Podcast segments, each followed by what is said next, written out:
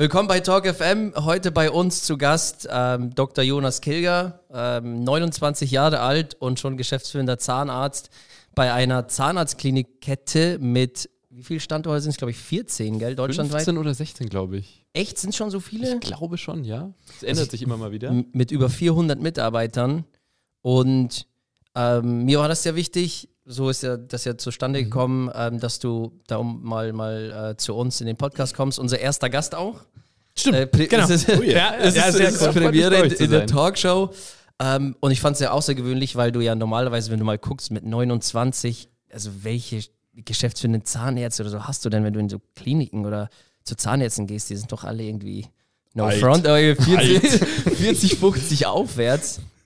Und das fand ich sehr interessant, deswegen danke, dass du da bist. Ja, Wir haben ja gerade schon ein bisschen drüber gequatscht, aber da schneide ich gleich das Thema nochmal an.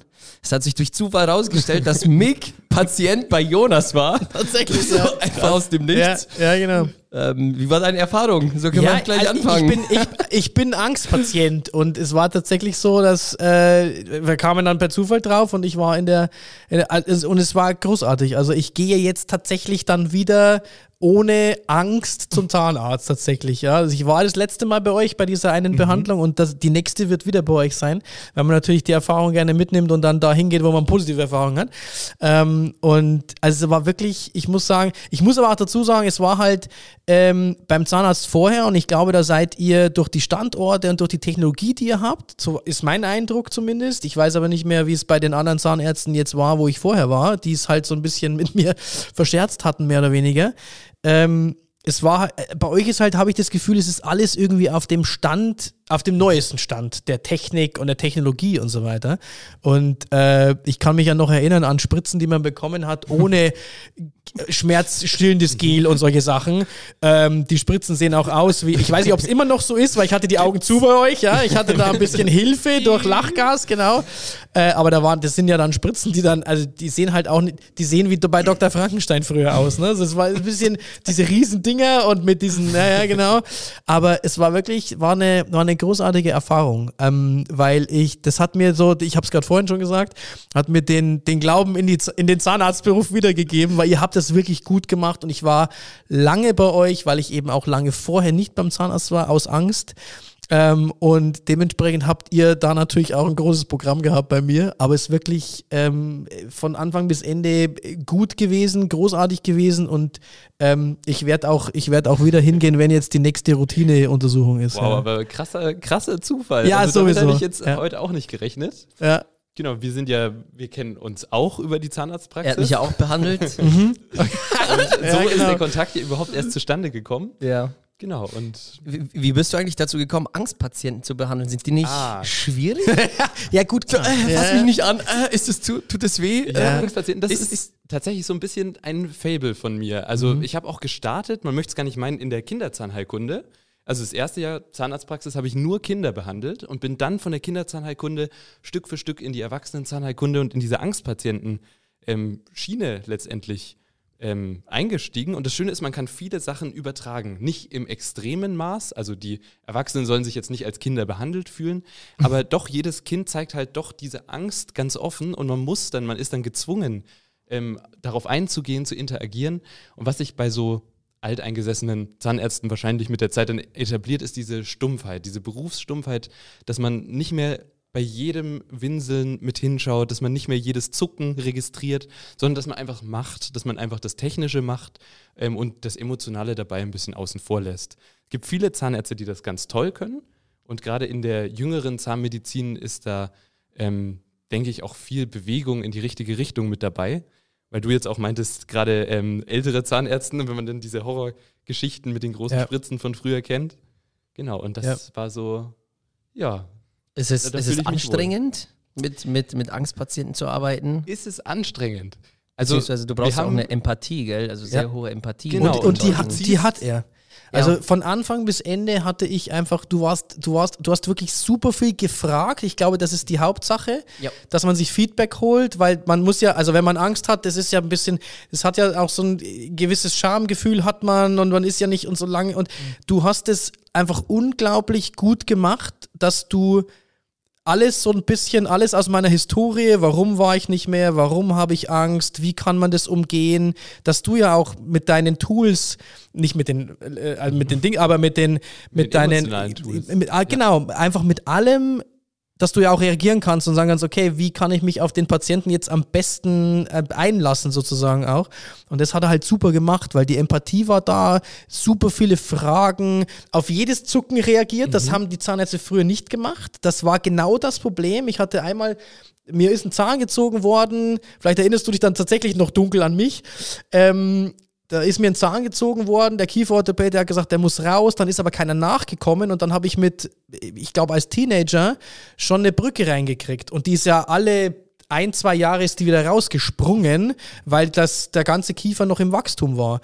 Und der, der Zahnarzt damals hat es so verbockt, dass ich mit offenen Wurzeln rumgelaufen bin, mir Schmerztabletten reingezimmert habe ohne Ende, bis diese Wurzeln auch wirklich oberflächlich abgestorben waren, damit ich nicht zum Zahnarzt musste. Weil der hat jedes Mal, hat er, also wenn ich wenn es richtig noch in Erinnerung habe, der hat gespritzt, dann ist er in einen anderen Raum gegangen, weil die Spritze einwirken musste ist zu spät wiedergekommen aus dem anderen Raum mhm. und dann hat jeweils die Spritze nachgelassen und er hat immer weiter behandelt und hat eben nicht, ist auf Zucken nicht eingegangen und so weiter. Und dann habe ich nach, ähm, das war halt als Kind meine Erfahrung oder als mhm. Teenager. Und dann war ich nach vielen Jahren wieder bei dem gleichen Zahnarzt. Ich dachte mir so, naja gut, eine zweite Chance mehr oder weniger. Vielleicht hatte ich das falsch in Erinnerung als Kind oder sonst was. Und es ist als Erwachsener wieder passiert. Die Spritze kam, er ging raus, er kam wieder, er wusste wahrscheinlich nicht genau, dass es wieder abflacht. Und wenn man ihm sagte, es tut weh, mhm. dann war die Antwort jedes Mal, ja, nur noch ein bisschen, nur noch ein bisschen, nur noch ein bisschen. Und die letzte, unter, äh, die letzte Erinnerung, die ich hatte, ist, dass ich mich in seine Hände, die er noch in meinem Mund hatte, übergeben habe. Aus vor Schmerz. Das, ist aber auch vor Schmerz. Und dann habe ich gesagt, jetzt ist mhm. Schluss. Und ihr habt diese komplette Angst komplett eliminiert. Wow. Und das war wirklich, also ich hatte es nicht gedacht. Ja, es waren ja auch zwei Termine. Ja. Beim ersten Mal war es eine Beratung, Richtig. dass ihr überhaupt erstmal seht, okay, wie kann man denn auf den eingehen? Und beim zweiten Mal super sensibel und super einfühlsam umgegangen, wo ich jetzt wirklich sagen muss, naja, wenn ich wieder zum Zahnarzt gehe, dann äh, muss, dann muss ich ja wieder zum Zahnarzt. Ja. Und dann gehe ich zu euch. Oh, wow. Und das ist halt, das ist, ein Riesen, das ist eine Riesenschere zwischen den zwei Erfahrungen. Und das ist halt schon, liegen natürlich auch viele Jahre dazwischen, aber nicht nur technologisch, aber auch vom Einfühl, das ist halt, wenn du hörst nur noch ein bisschen, nur noch ein bisschen und das nächste ist, an das ja. du dich erinnerst, ist, dass du dich Entschuldigung, vollkotzt, ähm, dann, dann gehst du da nicht mehr hin. Das ist dann, das ist eingebrannt und dann dauert es lange, bis man, und dann ist eben Scham dabei und, und solche Sachen und die, die hast du und ihr, das gesamte Team, ja. einem unglaublich schnell genommen. Von, von der in, von, vom, vom Empfang bis, zum, bis zur Zahnreinigung am Schluss Großartig. Oh. Ja, da können wir nee, ich kann, ich kann nicht genug loben. Um Retten vor Sehe ich so gerade. Den Teil schneiden wir raus und verkaufen wir denen dann als Werbeclip.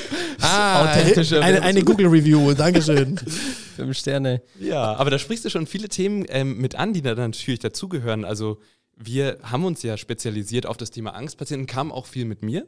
Also es Klientel in der Praxis ist generell schon sehr angstpatientenlastig, aber ich habe das Ganze nochmal ein bisschen für mich aufgezogen, intensiviert. Ähm, und da gehören einmal natürlich neue Techniken dazu, dass man Lachgas mit anbieten kann. Ähm, aber auch ganz wesentlich, wie du schon gemeint hast, die meisten Patienten waren dann lange Jahre nicht beim Zahnarzt. Und das erleben wir immer wieder, dass die erste Schwelle dieser Schritt über die sprichwörtliche Schwelle ist, nämlich ins Behandlungszimmer mit rein und dass einige Patienten auch auf dem Weg dorthin schon verloren gehen. Mhm. Die kommen nicht, sagen dann ihren Termin wieder ab oder die schaffen es in die Praxis, verschwinden dann aber wieder aus dem Wartezimmer. Also das ist gar keine Seltenheit, einfach wegen dieser Scham, aus dieser Angst verurteilt zu werden. Und da gibt es leider, das gibt es auch immer wieder, dass Patienten dann kommen und erzählen und sagen, ja, sie waren dann beim Zahnarzt und der hat nur gesagt, ja, sie putzen so schlecht und sie sind selber schuld und da kann ich doch nichts für. Aber das ist ja genau nicht das, was man in dem Moment braucht, sondern man braucht dieses Aufbauende, man braucht dieses sich einlassen können, man braucht das Gefangenwerden, wieder aufgefangen werden. Genau, und das ist viel von dem, was wir tun im Alltag. Ich kann mich, ich kann mich erinnern, das hast du mir gesagt. Mhm. Du hast, du bist von der ersten Minute an, hast du gesagt, Herr Weigel, ähm, haben wir uns ja gesiezt, weil wir waren ja Patient und, und Arzt. Ähm, Herr Weigel, Sie haben den ersten Schritt schon gemacht, mhm. den viele nicht machen. Sie sind hier und Sie sind geblieben. Ja. Du hast beides mit erwähnt. Mhm. Jetzt, wo du es gesagt hast, ja. Das war, war beides und wahrscheinlich auch, dass und, sie stolz, dass und, du stolz Genau, und ich war kannst. dann, in dem Moment war ich so, Oh. ich bin stimmt, geblieben. stimmt. Ich bin ich noch da. Ich, ich, bin noch da. Ob ich zum zweiten Termin komme, ist jetzt eine andere Frage. Ja. Aber du hast, das ist das, was ja. ich meine. Von, von, von Anfang an, weil du bist da ganz transparent und ganz ehrlich. Mhm. Und dann so, oh ja, stimmt, ich bin noch hier. so, es ist, das cool. ist eine Kleinigkeit eigentlich. Ja. Aber du benutzt da fast schon eine Statistik, was total ja. witzig ist, weil wir sind auch so faktenbasiert mhm, und faktenorientiert. Ja. Du benutzt eine Statistik, um jemandem ein gutes Gefühl zu geben. Mhm. Also, halt, also besser geht's ja nicht. Ne? Stimmt. Ne? Also da, da, ist ja diese Gemeinsamkeit bei euch ja auch krass. Genau. Also Dani, ist, du hast es ja letztens in dem Podcast gesagt, wo wir darüber gequatscht haben, ob es dir auffällt, dass du so aussiehst. Ja, ähm, wo du ja gesagt hast, du bist ja sehr datengetrieben und das ist tatsächlich also genau das Identische, mhm. was glaube ich einem vielleicht auch so diese Ruhe dann gibt, wenn man sich dann ähm, Voll. Und, und was ich da halt auch ähm, diese, oder was gleich ist, jetzt von seinem Bereich, jetzt den ich zu meinem Fitnessbereich sagen kann, ist, man gewinnt den Gegenüber durchs Fragen stellen. Mhm. Ja, ist bei mir genau, auch das so. kann ich unterstreichen. Ne? Also ähm, ich verkaufe den Leuten auch nicht und sage, du machst das und machst das. Ja. Ich frage erstmal, ich frage, ich frage, ja. ich frage, ich frage. Und da ist es ja dann auch gleich, ja, ich habe Angst vom Zahnarzt. Okay. Warum hast du Angst? Ja. Mhm. Was, was ist denn passiert? Was ist denn da der Grund? Und je tiefer man gräbt, je mehr man nachfragt, desto mehr öffnet sich die Person, ja. wenn jemand sich öffnet und erzählt und erzählt. Und du brauchst nicht mal sagen, wie gut du bist und was für, da, was für Hammer du bist. So allein durch das richtige Fragen stellen gewinnst du das Vertrauen, ja. weil er, der Gegenüber, er weiß, okay, der interessiert sich wirklich. Der fragt dir wirklich nach. Mhm. Okay, der scheint mich zu verstehen. Ne? Und korrigiere mich gerne. Ne? Nee, ich sehe das so ganz eins zu eins genauso. Ich fand es nur spannend, weil jetzt in der neuen Funktion, die ich habe als geschäftsführender Zahnarzt, habe ich auch mit Personalführung zu tun. Bei uns gab es jetzt zusätzlich noch den Fall, dass die Klinikmanagerin, mit der ich mir die Aufgabe eigentlich teile, schwanger ist und zu meinem Einstieg quasi in den Mutterschutz sich verabschiedet hat. Das heißt, von heute auf morgen stand ich da. Ähm, und bei den Mitarbeitergesprächen war das genauso. Also viele von den Problemen einfach durch Fragen und das Zuhören werden einem so viele Details dann mitgeteilt oder die lösen sich ihre Probleme im Gespräch selbst. Genau, einfach durch Fragen stellen. Genau. Und das trifft auf Angstpatienten zu, das trifft auf, denke ich, Unternehmensführung sicherlich auch gut zu, dass man mit richtigen Fragen oder vielleicht auch, ähm, es gibt ja diese sokratische Fragenmethode, dass man ja mit Fragen durchaus auch einen, ähm, einen Zweck verfolgen kann. Also, dass man die Leute durch geschicktes Fragen in die richtige Richtung lenken kann. Mhm. Mick macht das öfter. Mhm. Von ihm habe ich es ja. Ich wollte gerade sagen. Ja. Genau, und wenn Sorry man das richtig einsetzt, ähm, dass man da in vielen Bereichen das sehr gut anwenden kann und die Leute dann auch in gewisse Richtungen steuern kann. Sei es jetzt, dass sie sich selber wohler fühlen, sei es jetzt, dass sie ihre eigenen Probleme lösen, sei es jetzt, dass man ähm, ihnen Aufgaben überträgt, die sie ähm, im Alltag erbringen sollen. Genau. Das stimmt. Meine Lieblingsfrage ist immer, wie meinst du das? ja. Die, die, kannst du halt zehnmal hintereinander stellen, ja. übertrieben gesagt, aber dann kommst du immer tiefer und dann kommt auch halt auch wirklich so meistens so der wahre Grund raus. Mhm. Ja, und das ist schon sehr faszinierend manchmal. Ihr habt gerade zwei Punkte angesprochen, wo ich ansetzen will, ähm, nämlich Thema Angst und Thema Personal. Was ich sehr spannend finde, weil Personal ist ja für dich was, wo du vorher ja weniger zu tun mhm, hattest. Das ist jetzt wirklich neu für mich. Du bist ja eigentlich ins kalte Wasser geschubst worden, mhm. ähm, um da direkt anzusetzen. Wie gehst du damit um? Also was ist so deine Erfahrung jetzt, wenn du sagst, eigentlich ohne Vorerfahrung, hey, du hast jetzt einfach mit Ärzten zu tun oder allgemein Klinikpersonal, ihr seid ja, glaube ich, an dem Standort 40, 50 Leute. Genau, wir sind so an die genau, 40 bis 50 und wir sind neun Ärzte. Mit den Ärzten habe ich tatsächlich weniger ähm, Probleme, weil die sich ganz gut selber führen können. Mhm. Tatsächlich ist es eher so, dass ähm, viele Personal drumherum, die Anmeldungen, die Assistenzen, ähm, die Zahnreinigungsdamen und was denen gefehlt hat, dadurch, dass die Managerin weggefallen ist, war dann Struktur. Das war sowieso schon ein Schwangerschaftsersatz und die ist dann auch noch schwanger geworden. Und dann stand der Laden natürlich erstmal da und das ist das, was ich jetzt gerade mache, Strukturen bauen. Also erst eine obere Ebene, ich habe mir jetzt im Team, ähm, ich habe die Klinikmanagerin nicht ersetzt, sondern ich habe mir zwei neue Posten geschaffen, Interimsklinikmanagerin und Stellvertretende. Wir leiten jetzt so als Dreieck die erste Ebene und jetzt bin ich gerade dabei, so eine zweite Ebene zu implementieren, wo ich dann mehr Verantwortung im, ähm, im Unternehmen oder beziehungsweise bei uns selber halte, ohne von, von unten, von innen heraus, genau, das ist das Wort. Sehr interessante Herangehensweise geht, eigentlich. Da, da hätte ich gleich zwei Fragen. Ja. Die erste Frage wäre, ähm, du bist ja sehr jung. Ja, ne? das ist richtig. Wie kommst du damit zurecht? Weil ich sage jetzt mal, ähm, ich rate jetzt einfach mal, ich könnte mhm. mir vorstellen, dass viele, die ja jetzt 10, 20, 30 Jahre alt sind. Ich weiß genau, sind, ich wollte es schon fragen, ich habe mich nicht getraut. ich, ja, ich bin da frei raus. äh, okay. Wie gehen die damit um sozusagen? Ja. Ähm, dass da jetzt sozusagen so ein Junger kommt mhm. und jetzt eigentlich mal Chef ist. Mhm. Also ich habe da tatsächlich ähm, den Vorteil, dass die Mitarbeiterinnen oder die Mitarbeiter, mit denen ich gerade mehr Strukturarbeit mache, das meiste davon sind, die sind Anfang 20, teilweise noch 18, teilweise auch unter 18, also die Auszubildenden und die ähm, zahnmedizinischen Fachangestellten. Die Frage, die du meinst, ist wahrscheinlich auch auf die Ärzte gerichtet, mhm. die ja durchaus auch ein bisschen älter sind. Und da ist es tatsächlich, ähm, dass ich schon bewiesen habe, mich bewiesen habe und gezeigt habe, ich kann behandeln, ich weiß, was ich tue, ähm, die Zahlen passen am Ende, die Patienten sind zufrieden. Ähm, und dass man, da kommen tatsächlich auch dann die älteren Ärzte zu mir und fragen, hey, äh, Lachgasgerät, erklär mir das mal. Oder was, was Ach, muss cool. ich hier machen? Ich komme mit dem Scanner nicht zurecht. Die neue Technik. Ähm, die Zahnmedizin erlebt ja einen digitalen Wandel, so wie jede andere Branche auch. Und bei uns ist der sehr rasant. Das heißt, von heute auf morgen hat man plötzlich kein Abdruckmaterial mehr, sondern man hat einen Scanner. Man kriegt durch 2000, 3000 Fotos plötzlich ein 3D-Modell, kann dann Kronen generieren. Ich habe jetzt bei uns auch durchgesetzt, dass wir nächstes Jahr ein Gerät bekommen, wo wir die gleich fräsen können in der Praxis. Das heißt, der Patient kann am selben Tag noch die Zähne präpariert und am, nächsten, und am Nachmittag dann die Krone eingesetzt bekommen. Und das ist natürlich schon Technik, ähm, wo gerade auch ältere, meine älteren Kollegen sich auch schwer tun, da direkt mit reinzufinden und wo es dann gut ist, wenn man sich gegenseitig helfen kann. Und deswegen hat es bis jetzt zumindest ganz gut geklappt, sich da Respekt zu verschaffen. Ich, glaub, ich glaube sowieso, wer mit, wer mit Kindern und Angstpatienten wie mir klarkommt, der kommt auch, der kommt auch mit den Kollegen klar, wenn sie, ält, wenn sie, älter sind. Ich glaube wirklich, ich glaube wirklich, dass diese, dass eine empathische, ne, auch eine empathische Eigenschaft bei, in, in, im, im, im Leadership glaube ich, ja. schon hilft. Mhm. Ich glaube, dass du das, glaube ich, schon sehr gut machst und keine, weil es gibt ja viele Unternehmen oder viele ältere ähm, Leader noch, die halt mehr so mit Angst herrschen eigentlich. Und ich mhm. glaube, wenn der Mitarbeiter, der Kollege nicht kein Vertrauen hat oder, oder sich denkt, ah, wenn ich mit dem Jonas sprechen muss oder mit dem Herrn Doktor sprechen muss, dann, ähm, dann ist es nur negativ. Mhm. Dann sind wir wieder bei, wie beim Angstpatienten dann glaube ich, reden die auch nicht mit dir. Dann würden sie sich nicht dir öffnen. Kann man, kann man mir mal den Scanner zeigen? Kann ich mal dies?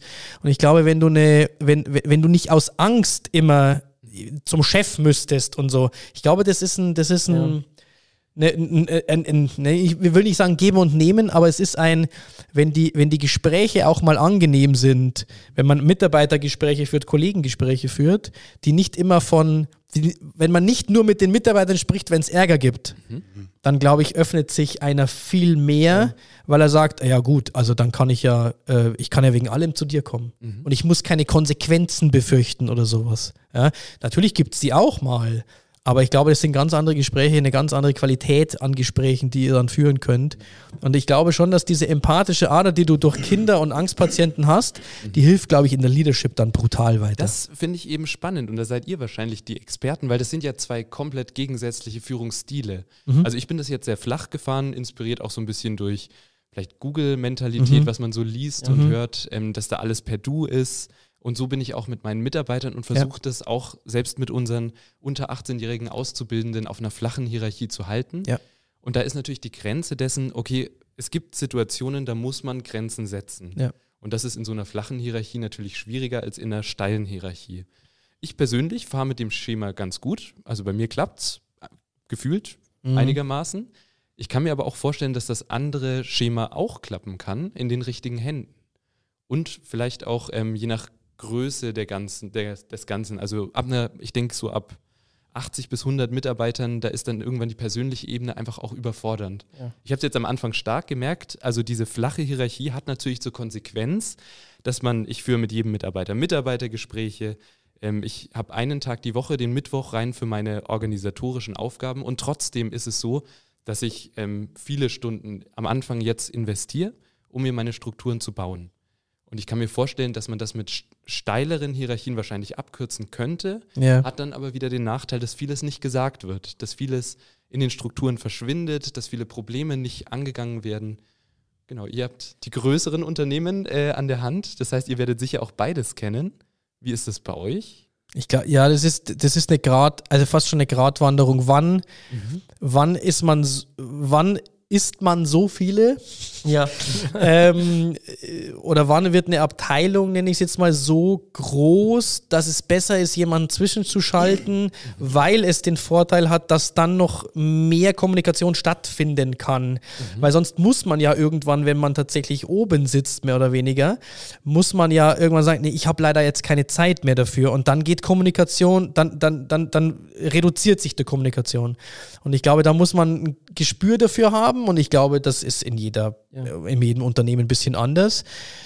Muss man ein Gespür dafür haben, wann brauche ich jetzt jemanden, der mit oder für mich jetzt kommuniziert, damit die Wege kurz bleiben und viel gesagt werden kann. Ja, das ist wahrscheinlich, deswegen sagst du ja auch so, das, ich glaube, das genau, ist eine Größengeschichte. Finde ja. ich sehr, sehr spannend, weil ich ja. erlebe das gerade. Sonst bin ich das gewohnt, ich behandle im Zimmer, ich habe meine zwei bis drei zahnmedizinischen Fachangestellten, die für mich zuständig sind, mit denen ich in engem Austausch stehe. Ich habe die Rezeption, ähm, aber habe dann doch eigentlich eher so ein Team von bis zu zehn Personen, wo ich sehr direkt sein kann und ähm, wo alles auch auf den Tisch kommt. Und jetzt bin ich plötzlich in der Situation, es sind so viele Leute und das ist diese Struktur, die wir bauen mit diesen Interimsmanagerinnen. Und dann versuche ich jetzt nochmal auf einer unteren Ebene einmal eine Dame für die Zahnreinigung als zentralen Ansprechpartner, eine für jede Schicht mhm. als zentralen Ansprechpartner einzubauen. Aber ich erlebe das auch, dass ich da an meine Grenzen komme, Klar. von dem, für wen ich gerade alles äh, greifbar bin. Und ich, wenn ich da bin im Büro, dann kommt Hinz und Kunz und dann ja. äh, wird alle zwei Minuten eine Frage gestellt und man kommt gar nicht zu dem, was man eigentlich machen möchte. Und das äh, stimmt, wenn man da neu reinkommt und das so noch nicht erlebt hat, ist man, muss man erstmal das austarieren für sich. Wo ist denn das richtige Level? Ja. Was und du bist ja im Tagesgeschäft auch noch. Genau. Du bist ja auch noch am Patienten. Richtig. Und das wird dann natürlich, da sind sehr, du hast sehr viele Hüte auf. Mhm. Und das wird dann, das wird, du hast jetzt aber noch eine zweite Frage. Genau, das, oder? Also jetzt, das geht gerade in die zweite Frage ah, okay. rein, weil ich ah, spannend. Ja, okay. sagen wollte, ähm, Du hast ja Zahnmedizin studiert, ne? Ich habe Zahnmedizin genau, studiert, und genau. warst ja, warst, ähm, bist Zahnarzt, mhm. aber jetzt bist du eigentlich gerade weniger Zahnarzt, sondern du wirst ja mehr zum Unternehmer eigentlich, immer mehr. Ganz und richtig. da wäre jetzt meine Frage gewesen, okay, wie schaffst du das und wie eignest du dir hier mehr Know-how an, um das Ganze für dich zu bewältigen und auch für dich in deinem Sinne richtig zu bewältigen? Mhm. Also es ist tatsächlich so, dass das Thema mich schon immer interessiert hat und ich zehre gerade viel von dem, was ich mir vorher angelesen habe. Also viel von dem, wie ich mich vorher damit beschäftigt habe. Jetzt mich parallel da einzulesen, ähm, das würde ich zeitlich nicht unterbringen. Mhm. Also ich zehre jetzt davon, was ich mir vorher gedacht habe. Ähm, ja, ich, es gibt da gute Literatur zu. Ähm, Brian Tracy zum Beispiel ist was, was ich viel gelesen habe oder generell so dieses ähm, aus diesem Self-Improvement-Metier gibt es ja viel, was schon so in die Richtung geht. Mhm. Ich habe mich jetzt nicht explizit mit dem Thema Firmenleitung oder Geschäftsführung auseinandergesetzt, aber ich denke, dass sich viele Aspekte davon anwenden lassen. Genau, und so, sonst ist das äh, Learning ja. by Doing viel. Wolltest du auf was raus?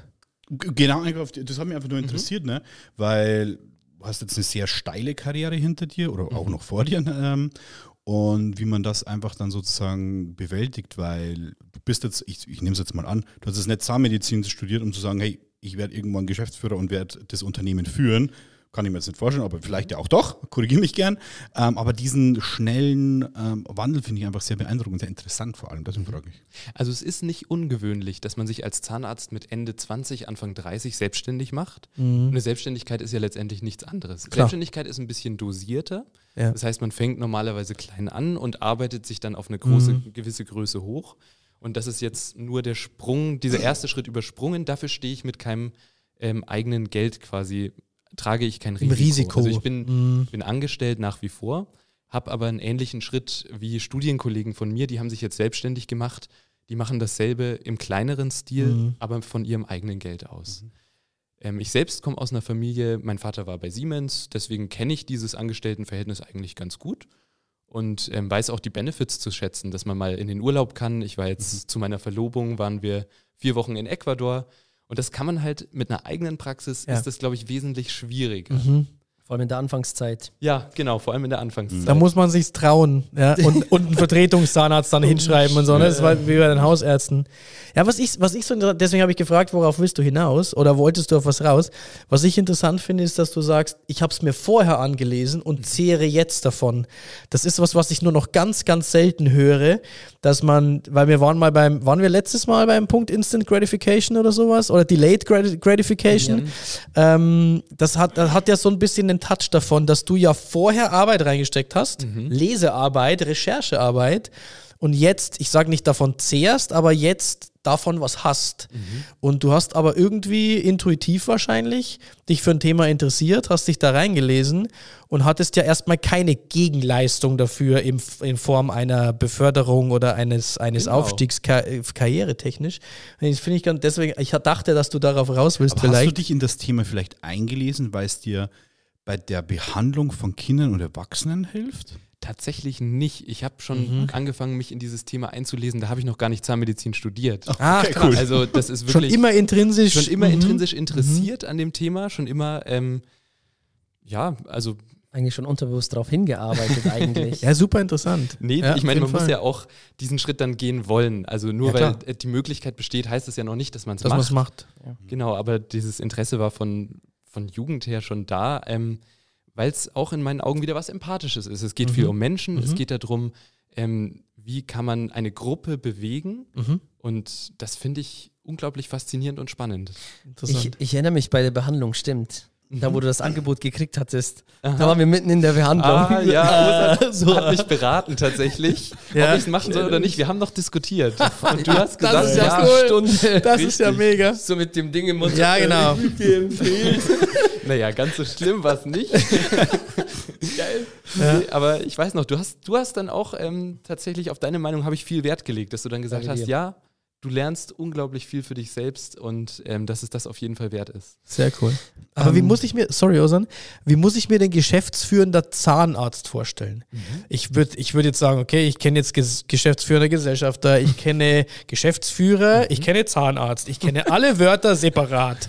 Aber zusammen. ein geschäftsführender Zahnarzt und das, da hat mich jetzt gerade überrascht, dass du gesagt hast, mit den Zahnärzten hast du eigentlich gar nicht so viel zu tun, weil ich dachte jetzt, Noch dass du das zahnärztliche Team und wirklich auf Arztebene ja. sozusagen leitest. Genau, aber so oder, aber du gedacht. leitest den ganzen Standort? Oder? Ähm, so ist das gedacht, dass es einen geschäftsführenden Zahnarzt und eine Klinikmanagerin, Klinikmanager, Klinikmanagerin gibt und dass der. Die sind eigentlich ein Tag-Team. Genau, richtig. Der eine ist fürs ärztliche, genau. medizinische zuständig, das andere, die andere für die Verwaltung, so mehr oder weniger? Die oder? andere für die anderen Mitarbeiter, für die Verwaltung, alles, was an E-Mails anfällt, für die Bestellung. Mhm. Also es fällt ziemlich viel Arbeit in okay. so Zahnarztpraxis Genau, weil ich an. hätte dich als geschäftsführender Zahnarzt jetzt in die medizinische Richtung geschoben. Genau, da wäre Aber es hat sich anders angehört gerade. Ist auch, hat sich auch anders entwickelt. Ähm, Aufgrund der Doppelschwangerschaft. Ah. Der Doppelschwangerschaft. Doppelschwangerschaft, genau. Genau. Ah, okay. Und Dem dann bist Mutterschutz du. und dann kam die ah. andere und ist dann aber zum Glück, also schön, für, wir freuen uns immer, wenn es Nachwuchs gibt. Klar. Aber heißt natürlich, ähm, dann erstmal ein Loch, ein Vakuum, das entsteht. Mhm. Und die geschäftsführende Zahnärztin, die vorher da war, die ist nämlich auch schwanger. Das heißt, wir haben insgesamt ähm, drei schwangere Führungskräfte an okay. dem Standort wow. und ich bin dann gekommen, um dieses Vakuum zu füllen. Und dementsprechend viel Arbeit ist, ist es das auch. gesamte Vakuum. Das gesamte Vakuum. Okay, das heißt, du bist jetzt eigentlich kein geschäftsführender Zahnarzt oder nicht nur, mhm. sondern du bist geschäftsführender Zahnarzt und Klinikmanager. Rin. Rin. genau. genau. Genau. Aber nicht ja. schwanger. Aber ja. nicht wichtige Info. Wichtige Info. ähm, okay. Ja, genau. Und deswegen, okay, du bist so in Personalunion eigentlich beides. Richtig. Und ah, okay. ähm, wir wollen aber die Stelle natürlich unserer Klinikmanagerin, die schon wieder besetzen. wiederkommt, mhm. ähm, ah, ja, auch, okay, verstehe. Genau, und wollen ihr die auch frei halten. Und ja. deswegen haben wir das jetzt so gelöst über Interimsklinikmanagerin und stellvertretende Klinikmanagerin, wo ich die Aufgaben ein bisschen Du hast eine Ebene kann. drunter jetzt noch eingezogen Richtig. und dann und kann auch dann, jemand wieder drüber zurückkommen. Genau, okay, also wir verstehe. haben ein Dreieck draus gemacht mhm. und aus mhm. diesem Dreieck entwickeln wir dann eine Führung von innen heraus. Ja, Interessant. Ja, und da wird dann irgendwann ein Viereck draus wahrscheinlich sogar, wenn die, wenn die Stelle zurückkommt, wenn die Managerin zurückkommt, oder? Genau, wobei die eine aus dem Dreieck ähm, Ambitionen hat, in die Verwaltung zu gehen. Ah, okay. Und wir ihr da nochmal einen anderen Job anbieten können. Okay. Das heißt, es bleibt Das, ein Dreieck okay, cool. mit einer Stellvertretung dabei, was ja auch nicht verkehrt ist. Ja, klar, voll. Ja, mega. Zu dem Thema Personal habe ich an dich, Dani, eine, eine interessante Frage, weil wir ja gerade drüber gesprochen haben. Ähm, du warst ja jahrelang Fitnesstrainer im Gym ähm, hast dich ja selbstständig gemacht. Wie gehst du mit dem Thema Personal um? Weil du hast jetzt ja auch Personal. Also du warst ja vorher angestellt und hast jetzt Angestellte. Also so ähnlich eigentlich wie bei Jonas ja auch. Wie ist es, wie ist es bei dir? Wie gehst du damit um? So der Führungsstil, den du hast mit deinen Mitarbeitern. Also bei mir ist es ähm, so, die arbeiten ja alle aus dem Homeoffice. Also wir sind komplett in Deutschland verteilt. Ähm, von dem her ist natürlich schon der Kontakt ein bisschen schwieriger. Und bei mir ist es jetzt wirklich schon seit Anfang an so, dass wir eigentlich, ich sage jetzt mal, drei Ebenen haben. Das heißt, ähm, ich sozusagen, ich will jetzt sagen, ich bin ganz oben, aber das heißt, weil sich das immer so assi anhört. Ähm, und dann habe ich sozusagen meine, meine rechte Hand und meinen Head Coach, das ist der Stefan. Und er übernimmt halt sozusagen die Kommunikation mit allen anderen Coaches ähm, und führt die praktisch, weil wir betreuen ja ähm, viele Influencer und Coaches und bilden deren Coaching im Hintergrund ab. Und er kümmert sich praktisch um die ganzen Coaches, ähm, übernimmt die Kommunikation. Und da bin ich wirklich eigentlich außen vor, sondern ich kommuniziere eigentlich hauptsächlich mit dem Stefan. Ähm, Stefan, du bist der Beste. Stefan, du bist. bist ich kenne den Stefan. Props. Ich kenne den Stefan Ich noch von jetzt auch damals. Kontakt mit du bist, Ja. Du bist der geht Beste. raus. Echt so. Äh, ohne ihn wird gar nichts laufen und das sage ich auch immer ganz offen und ehrlich und so ist es halt auch wirklich. Und, und er übernimmt da wirklich die Kommunikation, fragt mich dann natürlich öfters mal, hey, würdest du das machen oder sagen oder ist das oder das so in Ordnung? Oder wir sagen dann, okay, äh, auch bei Bewerbung jetzt, jetzt stellen wir zum ersten, zweiten wieder äh, eine neue Coachin ein. Und die, für, die Führungsgespräche, die Bewerbungsgespräche führen wir immer zu zweit und ich gebe da wirklich sehr, sehr viel auf seine Meinung. Ähm, Auch weil- un unglaublich empathischer Mensch. Also äh, ga ganz, ganz großartig und, Ja, und einfühlsam und unfassbar netter Kerl. Ja. Komplett, ja. ja. Und also da bin ich heilfroh, die Entscheidung damals getroffen zu haben, ihn mitzunehmen. Und ähm, ja, über ihn läuft wirklich so die meiste Kommunikation. Ich lasse ihm auch sehr, sehr viel freie Hand, Ja. weil ich aus seinem Bereich dann auch sage, I don't know, mach einfach. Also er, irgendwo braucht er zwar ab und zu noch so die, die Sicherheit oder die Bestätigung von hinten drunter. Ähm, er weiß aber auch, ich stehe immer zu 100% hinter ihm oder sage, hey, wenn du das so entscheidest, ey, bin ich auch cool damit, weil die meisten Mitarbeiter fragen natürlich im ersten Schritt immer, bei die, die, beim Urlaub immer erst mich. Beim zweiten Urlaub fragen sie auch noch mich und beim dritten äh, Urlaub wissen sie schon, okay, ich frage Daniel nicht, der hat keine Ahnung. Ähm, ich gehe direkt zu Stefan, weil, weil sie wissen, okay, wenn Stefan ja sagt, Ja, ja, diese Prozesse kenne ich dann, dann irgendwo. sage ich auch ja, ja, ne? ja. weil ob jetzt jemand da oder Urlaub hat, Den, den frage ich nicht mehr, der hat ja überhaupt keine Ahnung. Das Kenn heißt ich, quasi, dass, dass die Mitarbeiter, und das finde ich eigentlich ein sehr wichtiger Punkt, wir haben uns ja, ich erinnere mich, 2019 war das, glaube ich, wo wir. Ich wollte oh, ich wollt gerade sagen, was kommt denn jetzt für eine Jahreszahl, wo er so lange überlegt hat. Ach, damals, 2003 und 3, 4, 5. Ich glaube, 19 war das, wo wir ja in der Agentur zu 11 damals waren, wo, wo ich ja das Gespräch, wo du ja noch Kunde bei uns warst. Ähm, lustige Geschichte. Und ich dich ja damals gefragt habe, hey, ähm, das wächst mir so ein bisschen alles über den Kopf, wie gehe ich denn damit um? Weil umso mehr Leute, umso mehr Probleme hast du. Der eine baut Scheiße, der andere baut Scheiße, du musst den Kopf hinhalten. Scheißt du den jetzt, blöd gesagt, zusammen? Versuchst du das Gespräch, versuchst du es zu lösen? Und so habe ich ja von dir auch so ein bisschen gelernt, dieses ähm, A, freundschaftliche, aber auch den Leuten zu ähm, erlauben, Fehler zu machen, dass die Leute auch selbstständig entscheiden und auch hinter dem Fehler stehen können. Ähm, und das ist so ein bisschen was, was ich glaube ich bei dir auch gerade raushöre, wenn du sagst, er hat ja die Freiheit dann selber zu entscheiden, ist es ja sowas wie, hey, der kann seine Entscheidung treffen und selber auch Fehler machen. Und wenn er Fehler macht, stehe ich aber mit dahinter und sage nicht, hey, das war dein Fehler und du bist schuld. ja, also das ist auch so. Er erkennt, wenn er einen Fehler macht, er sagt ihn und sagt auch, ja, war scheiße, ne? braucht man jetzt nicht irgendwie schönreden, ist halt so. Beim Stefan weiß ich aber auch, er macht den Fehler kein zweites Mal und ähm, eben auch schon durch seine empathische Art und Weise und weil er halt gut mit Leuten kann und die Sachen erklären kann, ähm, haben wir da wirklich jetzt auch ein gutes Team aufgebaut. Also wir sind jetzt dann so sechst. Ist jetzt noch nicht viel. ich hoffe, und das ist auch ein großer Punkt, von dem ich noch ein bisschen im Hinterkopf habe, wenn wir weiter so wachsen, dass wir diese Strukturen und ähm, dieses Gemeinschaftliche so beibehalten können. Mhm. Wir hatten jetzt zum Beispiel auch vor zwei Wochen unsere erste gemeinsame Weihnachtsfeier. Mhm. War auch ein weirdes Feeling, ganz komisch, so selber eine Weihnachtsfeier ausrichten. Äh, aber war cool, mal alle live zu sehen, alle live kennenzulernen. Und ähm, so das Feeling war ganz gut, positives Feedback erhalten. Stefan auch, er meinte, hat jeden gefreut ja. und so dann war ich auch happy. Und ich hoffe, dass wir das in, in der Zukunft genauso, wenn wir dann 10, vielleicht 20 Leute irgendwann sind, genauso beibehalten können. Weil so macht es wirklich, ja, kann ich sagen, enorm viel Spaß. Konntest du. Personal ist so ein schwieriges Thema. Ich, ich wollte gerade dich fragen, weil ich, du, hast, äh, du hast solche Learnings jeden Tag wieder. Ist ja bei dir auch so, ne? Ich kann mich erinnern damals, du sagst ja jetzt heute auch so, boah, ich hätte einige Sachen echt, würde ich jetzt ja, anders ganz, machen. Aber das ganz anders ich da machen. was fragen, weil ihr seid ja quasi die Profis und ähm, ich bin gerade in dem dem Prozess, dass wir da auch Aufgaben, Aufgaben festlegen. Und ich habe ein sehr junges Team, das heißt, ich denke, da ist mehr Anleitung besser, dass wir die Aufgabenbereiche strikter formulieren, dass sie auch genau wissen, wann sind sie verantwortlich und wann nicht, weil das aktuell so ein bisschen kopfloser ist. Wie seid ihr da in so einem ganz großen Unternehmen? Wie habt ihr die Aufgabenbereiche abgesteckt? Wie genau habt ihr es gemacht oder habt ihr eher Freiheiten gelassen? Ja, der, ich glaube, also jetzt mal einfach auf die, auf die Logistik oder in, der, die, in, die, in die logistische Verwaltung, da sind die Sachen natürlich schon sehr geradlinig. Mhm. Ähm, und du hast ich habe eher das Gefühl, man, man bildet dann eine neue Stelle, weil man merkt, da wird so viel Workload in der einen Sache plötzlich, weiß ich nicht, ob zum Beispiel um ähm, was ist denn immer die Influencer-Bestellungen, wenn eine Firma größer wird ähm, oder so ein Auftraggeber größer wird, dann hast du auf einmal mehr von diesen von dieser Art Bestellungen zum Beispiel an Influencer, die müssen aber gleich bearbeitet werden.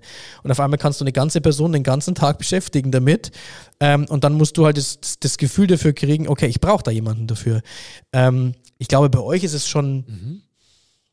Gut, das kommt, das kommt so ein bisschen, genau, ich glaube, das ist äh, extrem unterschiedlich je nach Branche und, und Unternehmen, weil ich glaube, bei euch ist natürlich schon Geradlinigkeit, also bei euch gibt es ja auch Prozesse, die, glaube ich, schon eingehalten genau, werden müssen. Richtig. Ansonsten drohen ja, ich sag mal, Konsequenzen in, in jeglicher Art. Ja? Ob jetzt eine, weil du gerade sagst, ob jetzt eine Krone kaputt geht oder ob jetzt früher, weiß ich nicht, das Gebiss, das, das Modell irgendwie kaputt geht oder ähm, dabei das, ich, ich finde es immer so ein bisschen, weil du gesagt hast, Fehler machen. Ja, ich, Fehler müssen gemacht werden dürfen, aber nur wenn sie, ne, also das kommt auf wenn den Fehler an. Ne? Äh, ja. Äh, Entschuldigung, das kommt auf die Folge des Fehlers an. Mhm. Erstens, wenn es nur Geld kostet, ist überhaupt kein Problem. Wenn es am Patienten passiert, wenn es so, dann Stimmt. haben wir schon eher ein Problem. Also wenn es ja. wenn es einen Menschen, äh, wenn es einen Menschen beeinflusst, ich glaube, dann ist das was ganz was anderes, ein ganz anderes Kaliber, als mhm. wenn ich jetzt sage, hey, das hat mich jetzt X Euro gekostet. Und da muss ich sagen, war ich immer jemand, der Fehler, Fehler sind menschlich, Fehler passieren. Wenn Fehler Geld kosten, mhm. dann ist es nun mal so. Was ich eher nicht, wo ich tatsächlich komplett allergisch bin, mhm. sind, wenn, und das hast du, glaube ich, gemeint vorhin mit dem Stefan, du weißt, es wird der Fehler nicht nochmal auftreten oder, oder er lernt daraus. Ich habe das Gefühl, wenn, wenn, wenn immer der gleiche Fehler, oder nicht der gleiche Fehler, Entschuldigung, die gleiche Art von Fehler gemacht wird, da bin ich allergisch gegen, weil dann ist man irgendwie so, dann ist man irgendwie lernresistent hm. oder, oder lektionsresistent oder wie ich immer mal sagen möchte. So, ja, ich vergesse jetzt meinen Schlüssel, dann vergesse ich was anderes, dann vergesse ich das Handy, dann vergesse ich das. Naja, das Vergessen ist der Fehler. Was genau, so, und dann wird immer alles klar. So, dann muss man sich irgendwann überlegen, kann ich dir irgendwie helfen, den Fehler zu vermeiden? Kann ich dir helfen, vielleicht mit zu, also jetzt weiß ich, ich was war denn das, das praktische The praktischste Thema? Ähm, jemand vergisst immer wieder die Sachen, die in einem Meeting irgendwie besprochen wurden. Mhm. So, und dann kann man ja entweder von oben drauf und du kannst dir ja nichts merken.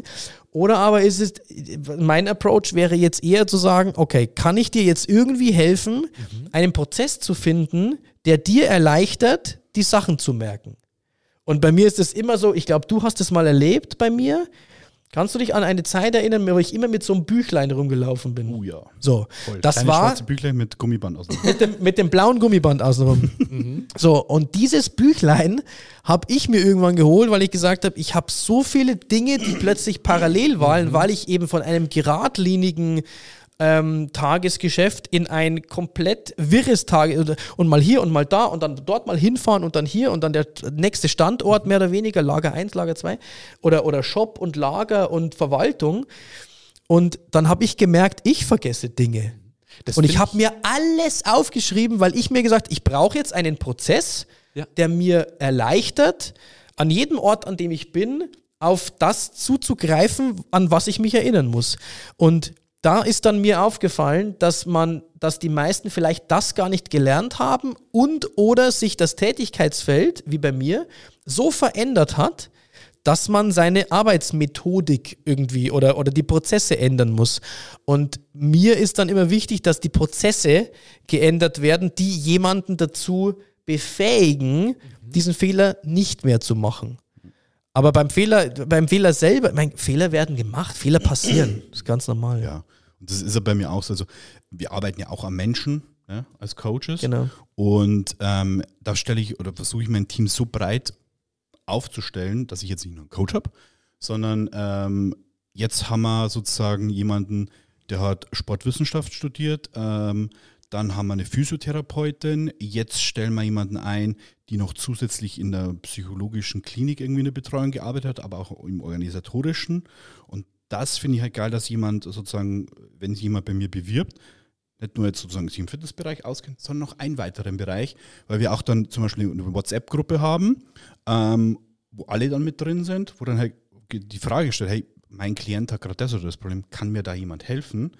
Und die wissen auch alle, okay, sie können fragen, ist überhaupt kein Problem, weil wenn sie was nicht wissen, wissen sie es halt. Ist ja schön und gut, ne? ist ja kein Stress. So, dann können sie da fragen, dann können sie noch den Stefan fragen, wenn es der andere weiß, dann können sie mich fragen und wenn es ich auch nicht weiß, dann weiß ich aber jemanden, den ich fragen kann.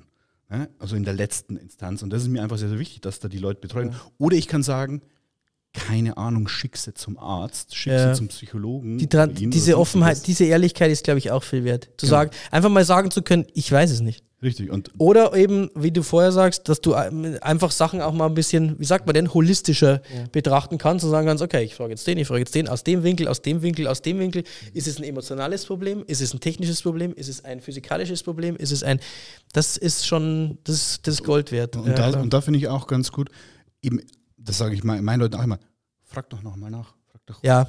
frag doch. Ne? Ja. Geh dem Ganzen nochmal mehr auf den Grund. mehr Tiefe, Genau. mehr Und Tiefe. Ja, Wie oft ist es ja, so, ich höre da nichts mehr. Ja. Dann hat sich schon anscheinend schon erledigt. Oder Ja. so, ja klar. Mhm. Das, das ist wirklich ganz cool. Und ähm, ja, so versuchen wir das Ganze mehr oder weniger aufzubauen, Schrägstrich zu lösen. Und, das, das habe ich von dir gelernt, muss ich noch nachwerfen, jetzt hätte ich es fast vergessen, ähm, nicht einfach die Fragen beantworten, sondern gleich sagen, hey, wie würdest du das denn du machen? Das, man schon das ist halt zu- genau das, Ja. das finde ich immer super wichtig. Das, sozusagen. da, da, da habe ich irgendwann mal, da habe ich auch mal so ein, so ein ich, irgendwo in, entweder war es in der Literatur oder, oder in Video oder was auch immer, ich weiß es nicht genau, wo, wo es geheißen hat, eigentlich erstmal zuhören. Und Erstmal zuhören, weil mit allem, was du sagst, pflanzt du ja bei wem anders einen Gedanken oder leitest schon eine gewisse Richtung. Und wenn du wirklich interessiert bist an Feedback und der Meinung von anderen und was wollen die und diese Atmosphäre eben, wie würde es jetzt jemand anders machen und du möchtest jemandem mehr Verantwortung geben, dann musst du jemandem ja auch die Freiheit geben oder die Möglichkeit geben, dir zu zeigen, dass er mehr Verantwortung übernehmen möchte, dass er eine Entscheidung treffen kann, dass er dir, deine, dir seine Meinung, seine, ihre Meinung sagt. Und wenn du der bist, der in einem Meeting als erstes redet und du bist der Vorgesetzte vielleicht, dann brauchst du dich nicht wundern, wenn du gar kein Feedback mehr kriegst, weil die Leute denken, naja, der hat sich ja seine Meinung schon gebildet, der weiß ja schon, was er zu tun hat oder was er tun möchte und ich, was soll ich jetzt da noch sagen? Der- der- und das ist immer nochmal nachfragen, Genau. okay, wie würdest du das jetzt machen? Wenn du, und ganz, ich, ich stelle die Frage sogar mittlerweile noch ein bisschen anders, wenn du an meiner Stelle wärst, was würdest du denn dann machen? Und dann kommt wieder eine ganz andere Antwort raus. Und das ist was ich super interessant durchs. Nachfragen kriegst du gleich viel mehr äh, Informationen, weil oft ist es auch so, das habe ich festgestellt, jetzt wenn ich auf die erste Frage geantwortet hätte, nicht nachgefragt hätte, wäre die Person gegangen mit der Antwort und das wäre die falsche Antwort gewesen weil mir ein Stück an Information gefehlt das hat. Das kommt mir tatsächlich bekannt weil, vor in unseren Gesprächen, dass genau. ich nochmal gefragt habe und nochmal und so, nochmal. Ja, weil genau. die andere Person, ja, die andere Person hat natürlich die Frage im Kopf, sie spricht sie aus, aber es fehlt Information, weil bei der Person im Gehirn ist er schon, ja, ist es ja das oder das Problem. Nur das weiß ich ja nicht. Ich habe nur die Worte, die ich ja. bekomme. Mhm. Und durchs Nachfragen hat sich dann ergeben, okay, hätte ich das jetzt geantwortet, dann wäre es komplett falsch gewesen. Ich glaube, das Zauberwort heißt Kontext. Ja. Du kennst nie 100% des Kontextes. Und es geht jetzt bis in meine Ehe zurück, wo ich sagen muss, ich kenne niemals 100% des Kontextes. Von niemandem. Wenn ich, ja. genau, wenn ich jetzt dann nach Hause komme und irgendwas passiert bei mir zu Hause und ich denke mir, ja, es ist doch jetzt nicht so, so schlimm oder es ist doch jetzt nicht so wild oder es ist doch dies oder es ist doch das. Ich weiß doch nicht, was in den letzten zwölf Stunden zu Hause passiert ist, dass diese Situation jetzt aufgetreten ist, dass diese Situation jetzt so gehandelt wurde, ja. das weiß ich. Mir fehlt doch zwölf Stunden lang der Kontext. Und deswegen ist nochmal Nachfragen meiner Meinung nach immer die beste Lösung. Weil dann kann ich mehr Kontext, dann kriege ich mehr Kontext mhm. und dann wird plötzlich ja das, was ich dazu vielleicht zu sagen hätte, ja doch vielleicht ein bisschen wertvoller ja. und kommt bei der gegenüber, kommt bei der betreffenden Person nicht komplett verrückt rüber, weil die Person sich denkt, da, da ist doch das ist komplett am Thema vorbei, du hast doch keine Ahnung. Ja, stimmt, ich habe keine Ahnung. Gib mhm. sie mir bitte. Und dieses und Nachfragen, können die wenigsten. Mhm. Ja. ja, weil sie halt gleich eine Lösung präsentieren wollen, weil Nachfragen, habe ich das Gefühl, ist manchmal noch so als fast schon als Schwäche gesehen irgendwie. Nee, ich glaube, die denken gar nicht. Gar, viele oder, denken gar nicht. Oder Egal, vielleicht denken, ja, das kann privat, auch sein. Ne? Ja. Die, die meisten hauen ja dann gleich immer eine Meinung raus. Sei es ja, ja wenn man was macht, egal ob es jetzt, keine Ahnung, man lernt jemanden kennen, man macht mit Freunden was, sonstiges die wenigsten fragen nach, wenn ich jetzt mal so drüber nachdenke. Ja. Die meisten hören was, ja, ah, ja ist ja klar. Ba, ba, ba, Und oft, finde ich, stellen die Leute auch die falsche Frage. Das ist was, was ich gelernt ja. habe. Die Leute, ja, also die Leute denken ja manchmal, sie stellen die richtige Frage, um das Ergebnis zu erzielen. Ähm, aber dabei ist es manchmal die falsche Frage und wenn du ein paar Mal nachfragst, dann ändert sich manchmal die Frage. Okay. Also wenn du so ein bisschen auf das Ziel hinausarbeitest, was derjenige eigentlich wissen will, dann ist es manchmal die falsche Frage. Und das ist ja sehr oft tatsächlich. Bist, bist, du jetzt im, im zwischenmenschlichen Bereich oder bist du im, im, Kunden, im Kundenbereich so ein bisschen? Oder in, in beidem. Oder in beidem. Ja, also mit Kunden ist ja immer das, wenn du so E-Mail-Verkehr hast oder so, dann fragst du die Leute und kriegst eine Antwort und denkst dir so, hey, ich kann damit nichts anfangen, ich habe dich doch was anderes gefragt. Ja am Ende stellst du aber eigentlich die falsche, falsche Frage. Falsche Frage. Verstehe. Ja, jetzt verstehe ich, was du meinst. Und ja. das ist, finde ich, also zwischenmenschlich mit Mitarbeitern manchmal auch, wenn die Voll. Sachen wissen wollen, die fragen was, du gibst denen die Antwort, die, du, du merkst es ja, wenn du mit Leuten länger arbeitest, ob das der dich jetzt. Nicht. Ja, genau, der guckt dich dann so fragend an und du denkst dir so, hey, ich habe dir doch geantwortet. Okay, was willst du denn wissen? genau, und deswegen hey. finde ich dieses Nachfragen tatsächlich in beiden Sachen sehr, sehr wichtig. Weil viele Leute manchmal gar nicht wissen, ob das die richtige Frage zu der Antwort ist, die dahin führt. Und durch das Nachfragen kannst du halt gezielt dahin führen. Und dann stellt sich manchmal heraus, hey, das war eigentlich gar nicht die Frage, die du hätte mich stellen müssen, sondern es wäre eine andere Frage gewesen. Viel, viele Dinge stellen sich im Nachhinein erst raus irgendwie. Also ich habe das Gefühl, es gibt immer vier Versionen von dem, was man von einem Satz, den man gesagt hat. Das, was man sich gedacht hat, das, was man dann gesagt hat, das, was der andere verstanden hat und das, was sich der andere dann denkt. Genau. Und dann kommt am Schluss irgendwie, merkst du so, okay, irgendwo sind wir unterschiedlich abgebogen. Ich bin bei Ausfahrt 17 raus, aber du bist bei Ausfahrt 18 raus. Wir sind gerade komplett in unterschiedliche Richtungen gefahren, obwohl eigentlich wir beide miteinander gesprochen haben. Und das ist so ich passe immer dann auf jedes Wort irgendwie extrem auf, dass du kennst mich da von den E-Mails her und von ich passe auf jedes Wort auf, dass ich dass es nicht missverständlich sein kann, so dass, dass Kommunikation irgendwie so effizient wie möglich ist und man ja kein Wort benutzt, das der Gegenüber anders ja, verstehen kann, also als man und das ist, es ist super schwierig. Das ist extrem schwierig. Kontakt. Ähm, ich interpretiere dann Geschriebenes oft auch sehr negativ ja. und dann erreicht das sehr schnell so eine gefühlt aggressive Ebene, ja. die, die, das Gegenüber vielleicht gar nicht sieht. Ja, ja. Ähm, ich reiße den Zahn aus und antworte. genau. Und der war übel, weil übel, ja. Der war schon mit Gegenüber dem war übelst gechillt, aber an, an, ja, ja, ja, ja, voll. Ja, genau, also stimmt. Gerade genau. bei Geschriebenen tue ich mich da echt schwer, nicht die Ausfahrt zu verpassen und dann woanders zu landen, als man eigentlich hin wollte. Ja. Du schreibst, ist super schwierig. Du schreibst ja. deine E-Mails immer so, wie du redest. Da haben wir ja, ja schon mal drüber gesprochen. Ja. Deine E-Mails sind, also das habe ich ja tatsächlich von dir auch übernommen. Ja. Wenn ich deine E-Mails rede, man, man äh, kann den Gedankengang richtig verfolgen. Mhm. Und das macht es, finde ich, viel, viel oh. einfacher. Auch wenn wir E-Mails oder so schreiben, mhm. finde ich es viel, viel einfacher wie dieses stumpf aufgesetzte. Ja weil du dann gar nicht so richtig das Gefühl dafür kriegen kannst, wie der gerade denkt, ist, während er die E-Mail schreibt. Das ist schlecht, weil sonst konzipiert man sich sowas zusammen, Ganz das genau. förmlich dann passt, aber am Ende doch das andere rauskommt als ja. das, was man das, haben das will. Das ist echt die Kunst, das habe ich auch von bei mir gibt's ganz viel, Bei mir gibt es ganz viel Komma, also weißt du, genau. Komma, ja. also so meine ich das, Komma, genau. also verstehe mich nicht falsch, ja. Komma, also ich meine übrigens das, das ist so ganz so, am Ende so, was, am Ende des Satzes weiß ich nicht mehr, was ich am Anfang gelesen mhm. habe, so nach dem Motto, aber es ich, ich versuche irgendwie in dem Text, in dem Satz, das Missverständnis schon rauszunehmen, yeah. indem ich noch einen Schachtelsatz yeah. dazufüge, genau. dass wir am Schluss, ich weiß es nicht, das musst du die beiden fragen, okay. dass, dass du am Schluss irgendwie bei der gleichen, bei, bei der gleichen Interpretation landest. Mhm. Ansonsten biegst du nämlich komplett ja. ab. Ja, und, genau. und was, was auch wichtig ist, habe ich auch von dir gelernt, so proaktiv Gedanken wegnehmen. Das,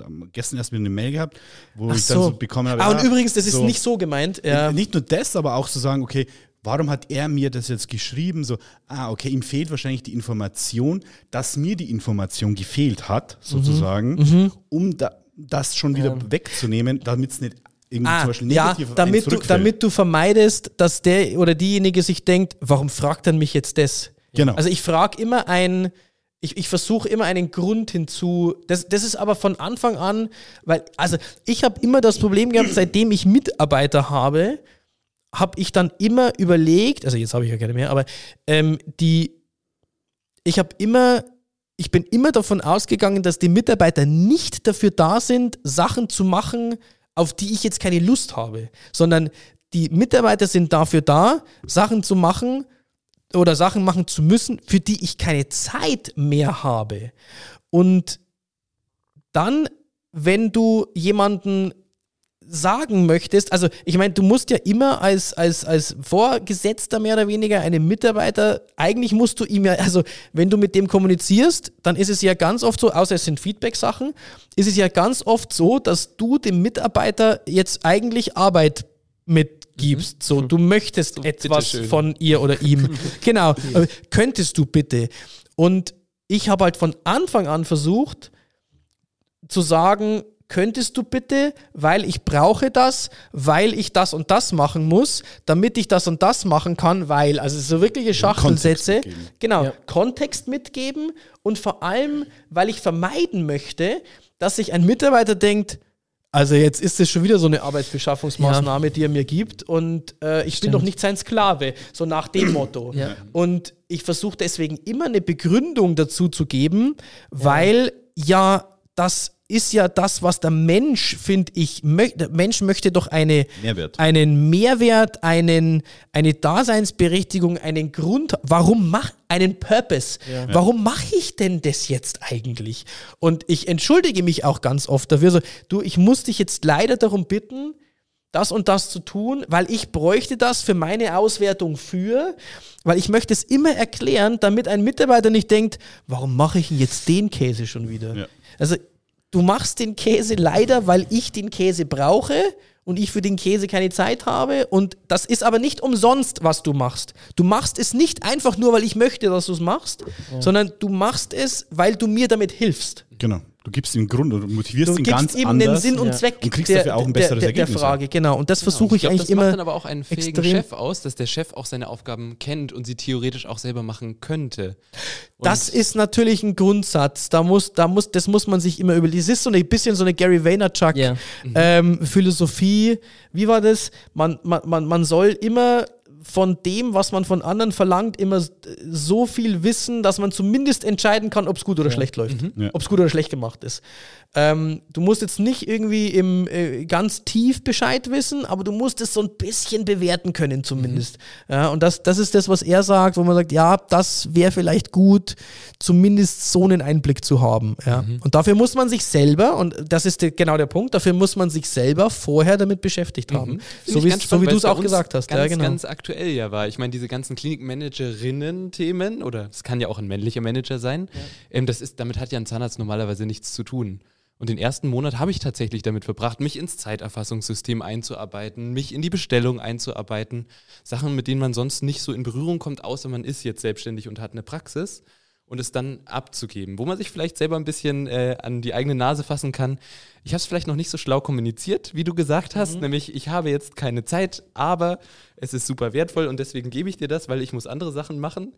Sondern ähm, genau, vielleicht ich, also ich, ich habe immer versucht, zu, äh, äh, darzustellen, was mit der gemachten Arbeit, die gerade angefragt ist, mhm. dann wiederum passiert. Was dann für Weil dann, dann bekommt, entsteht. genau, dann bekommt diese, diese, diese, diese Nachfrage nach Arbeit, mhm. bekommt einen Mehrwert. Also das ist ja. jetzt nicht so, dass du das bei mir machst und es versauert in meinem Postfach, mhm. sondern du machst das jetzt weil ich es brauche, du hilfst mir dabei, wieder was anderes zu tun. Mhm.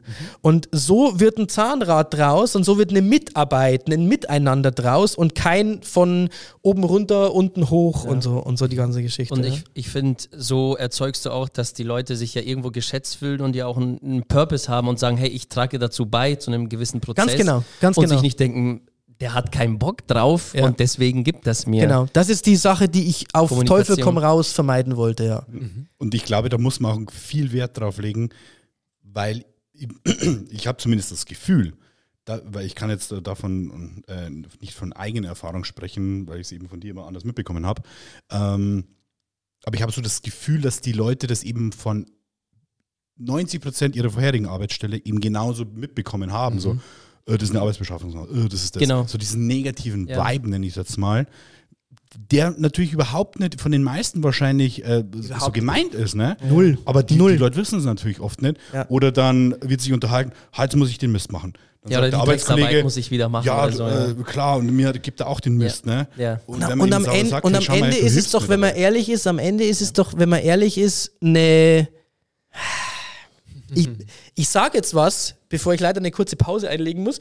Ähm, am Ende ist es ein bisschen Kommunikationsfaulheit. Mhm. Weil den Satz noch dazu zu schreiben, tut dir überhaupt nicht weh, außer dass du ein paar Sekunden mehr brauchst. Faulheit, fehlendes Wissen und auch vielleicht ein bisschen, ich sage jetzt mal, ja, Überschätzung der eigenen Fähigkeit und der eigenen Führungsmöglichkeit. Und vielleicht eine Kombination aus allem, ja. Ja, irgendwie so, weil oft ist es ja auch so dann bei den Chefs, ja, sie starten ihren Job oder ihre Selbstständigkeit, weil sie in dem Bereich gut sind. Und dann switchen sie irgendwann vom, vielleicht vom Solo-Selbstständigen ja, zu einem Angestellten, zwei, drei, fünf, oder ja. einmal wir mitten als Unternehmer. Ähm, und daran scheitern dann oft viele. Was habe ich gelesen? 90 Prozent der Restaurants scheitern. Warum? Weil das Restaurant von einem Koch gegründet wird.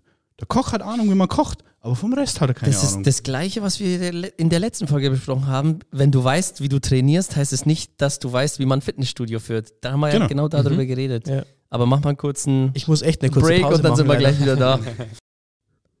okay, perfekt. Dann sind wir wieder zurück und jetzt beim zweiten Teil des Podcasts. Wir haben einen kleinen Break hingelegt. Ähm, es waren zwei Fragen, die ich stellen wollte. Einmal das Personalthema, das ja ein bisschen eskaliert ist, über 50 Minuten Ach. gefühlt. ähm, und das zweite Thema, was ich tatsächlich sehr interessant finde und auch ein Grund war, warum ich dich unbedingt einladen wollte, mhm. ähm, das Thema Angst. Weil du hast dich ja auf Angstpatienten spezialisiert. Also das ist ja was, womit du tagtäglich zu tun hast. Mhm. Und ähm, da ist tatsächlich so die, die, die Frage, die ich im, im Kopf habe schon länger, wie gehst du selber mit dem, mit dem Thema Angst um? Ah, also du, spannende Frage. Du behandelst ja Leute, die Angst ja. haben. Jetzt, ist, jetzt können wir gleich zur nächsten Frage gehen. Ähm, haben Zahnärzte eigentlich auch Angst vom Zahnarzt? Und die Antwort ist ja. Echt? Aber aus, an, an, aus einem anderen Grund, nee, wette ich, Weil oder? die wissen. ja, also ich tue mir da tatsächlich auch sehr schwer. Ich habe jetzt zum Glück auch bei uns in der Klinik einen Arzt gefunden, dem ich mich anvertrauen konnte, aber es ist ist schon.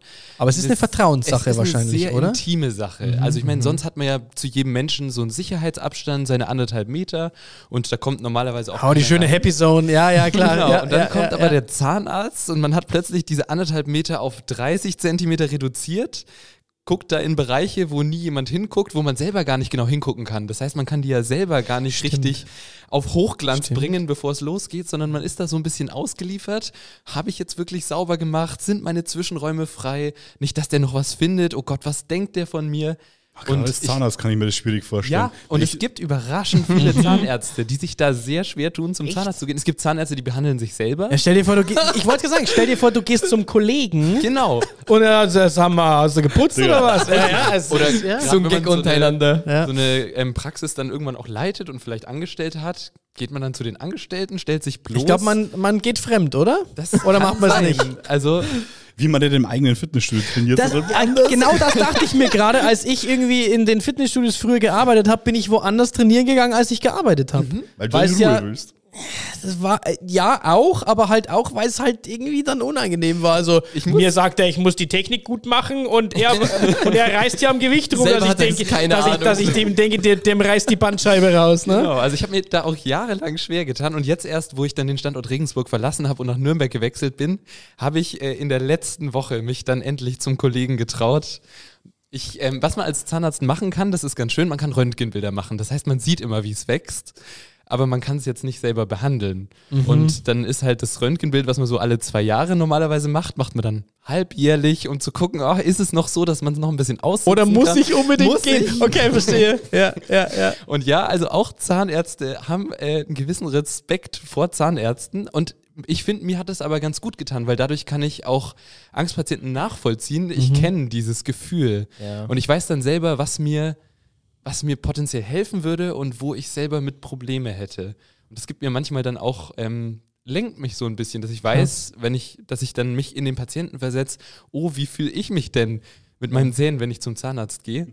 Ähm, genau, also wir haben diese Probleme ganz genauso wie jeder andere auch. Sie und haben Angst? Ja, ja, ich auch. Stell dir vor beim Behandeln, ich auch. Verstehe, versteh, ich gehe mal nach Hause, ja, genauso.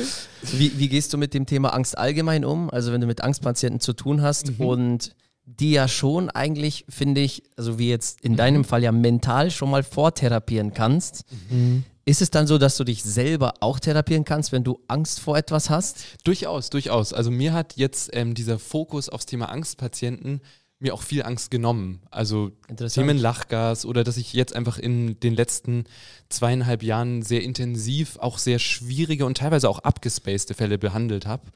Und dann fühlt sich das tatsächlich gar nicht mehr so wild an. Und dann, genau, habe ich mir dann auch irgendwann gedacht, okay, jetzt habe ich schon so viel erlebt, so schlimm ist es bei mir jetzt auch nicht. Aber, also, wie, aber wie, wie spezialisiert man sich auf Angstpatienten? Also gibt es da eine Art. Es gibt kein nämlich, Curriculum eine Fortbildung. Ja, genau. genau. Gibt es da. Mhm. Gibt es aktuell nicht, sondern okay. das ist eine eigene Spezialisierung, die man durch sein Patientenklientel ähm, durchführt. Und natürlich, wenn man da ein gewisses Patientenklientel anzieht, dann kommen mehr von der gleichen Sorte. Klar. Und ähm, das ging dann so weit, dass wir teilweise ähm, einen Soldaten hatten, der im Krieg gefoltert wurde und dann in Narkose behandelt werden musste. Verrückt. Aber ja, ach also so, ja, nicht verrückt, aber ja Trauma klar. Ja, Trauma, ja. ja, genau. Also wirklich ja. Menschen mit traumatischen Stimmt. Hintergründen. Und ähm, da ist aber wirklich die Kinderzahnheilkunde. Ich habe selber auch ähm, schon Fortbildungen gehalten zum Thema Kinderzahnheilkunde, zum Thema ähm, Angstpatienten. Und ähm, vieles von dem deckt sich. Also viele Methoden, die man anwenden kann, kann man übertragen. Ähm, was mir immer sehr, sehr wichtig ist, ist am Anfang auch herauszufinden, woher kommt das Ganze? Oft ist es ja irgendwas aus der Kindheit und wir haben Rentner, die immer noch ihr traumatisches Erlebnis aus der Kindheit haben und die immer noch deswegen es bis heute nicht schaffen, entspannt zum Zahnarzt zu gehen mhm. und sich dann mal gequält haben. Es gibt auch das andere Extrem. Ich hatte schon eine Patientin, die hat sich dann die Zähne selber angefangen zu modellieren mit Fimo und dann mhm irgendwie festzukleben. ähm, genau. Ähm, ja, das ist aber, das ist aber das pure ist, Verzweiflung eigentlich. Richtig, das ist Verzweiflung. Ja, das ist Angst das ist, und Verzweiflung, ähm, ja. Genau, und dann muss die Angst ja so ein Maß erreicht haben. Ähm, mhm. Das berichten uns, wie gesagt, auch immer wieder Patienten, dass sie zum Telefonhörer greifen, dass sie anrufen und noch bevor der Anruf angenommen wird, auflegen ja. oder dass sie einen Termin ausmachen ja. und dann aber nicht kommen. Und wenn Patienten bei uns zum ersten Mal dastehen, ich frage sie auch häufig nach der Nacht davor und dann erzählen die mir auch, dass ähm, die häufig davor kein Auge zutun. Also mhm. das ist eine richtige Panik, die man da mitbringt. Stress, ne? Stress mhm. und ich finde das so verblüffend, weil ich persönlich habe jetzt kein negatives Erlebnis. Ja. Also ich hatte in meiner Kindheit einen Zahnarzt, den ich sehr mochte und weswegen ich mich dann auch für die Zahnmedizin entschieden mhm. habe und trotzdem habe auch ich so einen Bammel davor, zum Zahnarzt zu gehen. Und da kann ich mir das nur grob vorstellen, wie schlimm das sein muss, wenn man tatsächlich einen Anlass hat, warum ja. man Angst vom Zahnarzt mhm. hat. Mhm. Würdest du sagen, dass bei dir die Angst aus einer negativen Erfahrung herausgekommen ist? Weil ich finde, Angst ist ja schon was, was auch oft der Kopf einem vorspielt. Ja, ich glaube, deswegen habe ich gefragt, ob es ein Curriculum gibt oder mhm. ob es da, ob's da Literat also ob, ob man da Literatur lesen muss, können muss, ob man da eine Art Lizenz, einen Schein machen muss. Weil mich hätte mal tatsächlich der, der so der psychologische Aspekt hinter Angst interessiert, den ich mir ja selber auch nicht erklären kann. Ähm, weil ich habe auch äh, Ängste. Ich hatte einmal im, im, im Fitnessstudio eine Panikattacke wegen etwas, weil ich eine völlig also nicht eine, ich will nicht sagen, eine irrationale Angst vor etwas Bestimmtem habe, das möchte ich jetzt hier gar nicht so ausführen, ähm, die mir aber eigentlich auch niemand nehmen kann, weil das, wie gesagt, es hat so eine, es hat so eine Art Irrationalität ähm, oder beziehungsweise eine, okay, kann ich eh nicht ändern, aber trotzdem habe ich Angst davor. Und wieso komme ich da irgendwie nicht drüber weg? Und das ist so dieser, dieser psychologische Aspekt hinter oder dieser, ich weiß nicht, ob es ist es was Psychologisches, ist es was also Angst ist Gehirnchemisches? Ich weiß ja. es nicht, was Angst, was ist Angst eigentlich? Das ist sehr, sehr spannend. Ich muss mich von vorhin korrigieren. Es gibt natürlich Fortbildungen, die in die Richtung gehen. Gerade ähm, es gibt eine Gesellschaft, Deutsche Gesellschaft für zahnärztliche Hypnose, die mhm. viel mit dem Thema ähm, zu tun hat, die auch viel Angebote hinsichtlich vorhin ähm, hinsichtlich Fortbildungen zu dem Thema haben.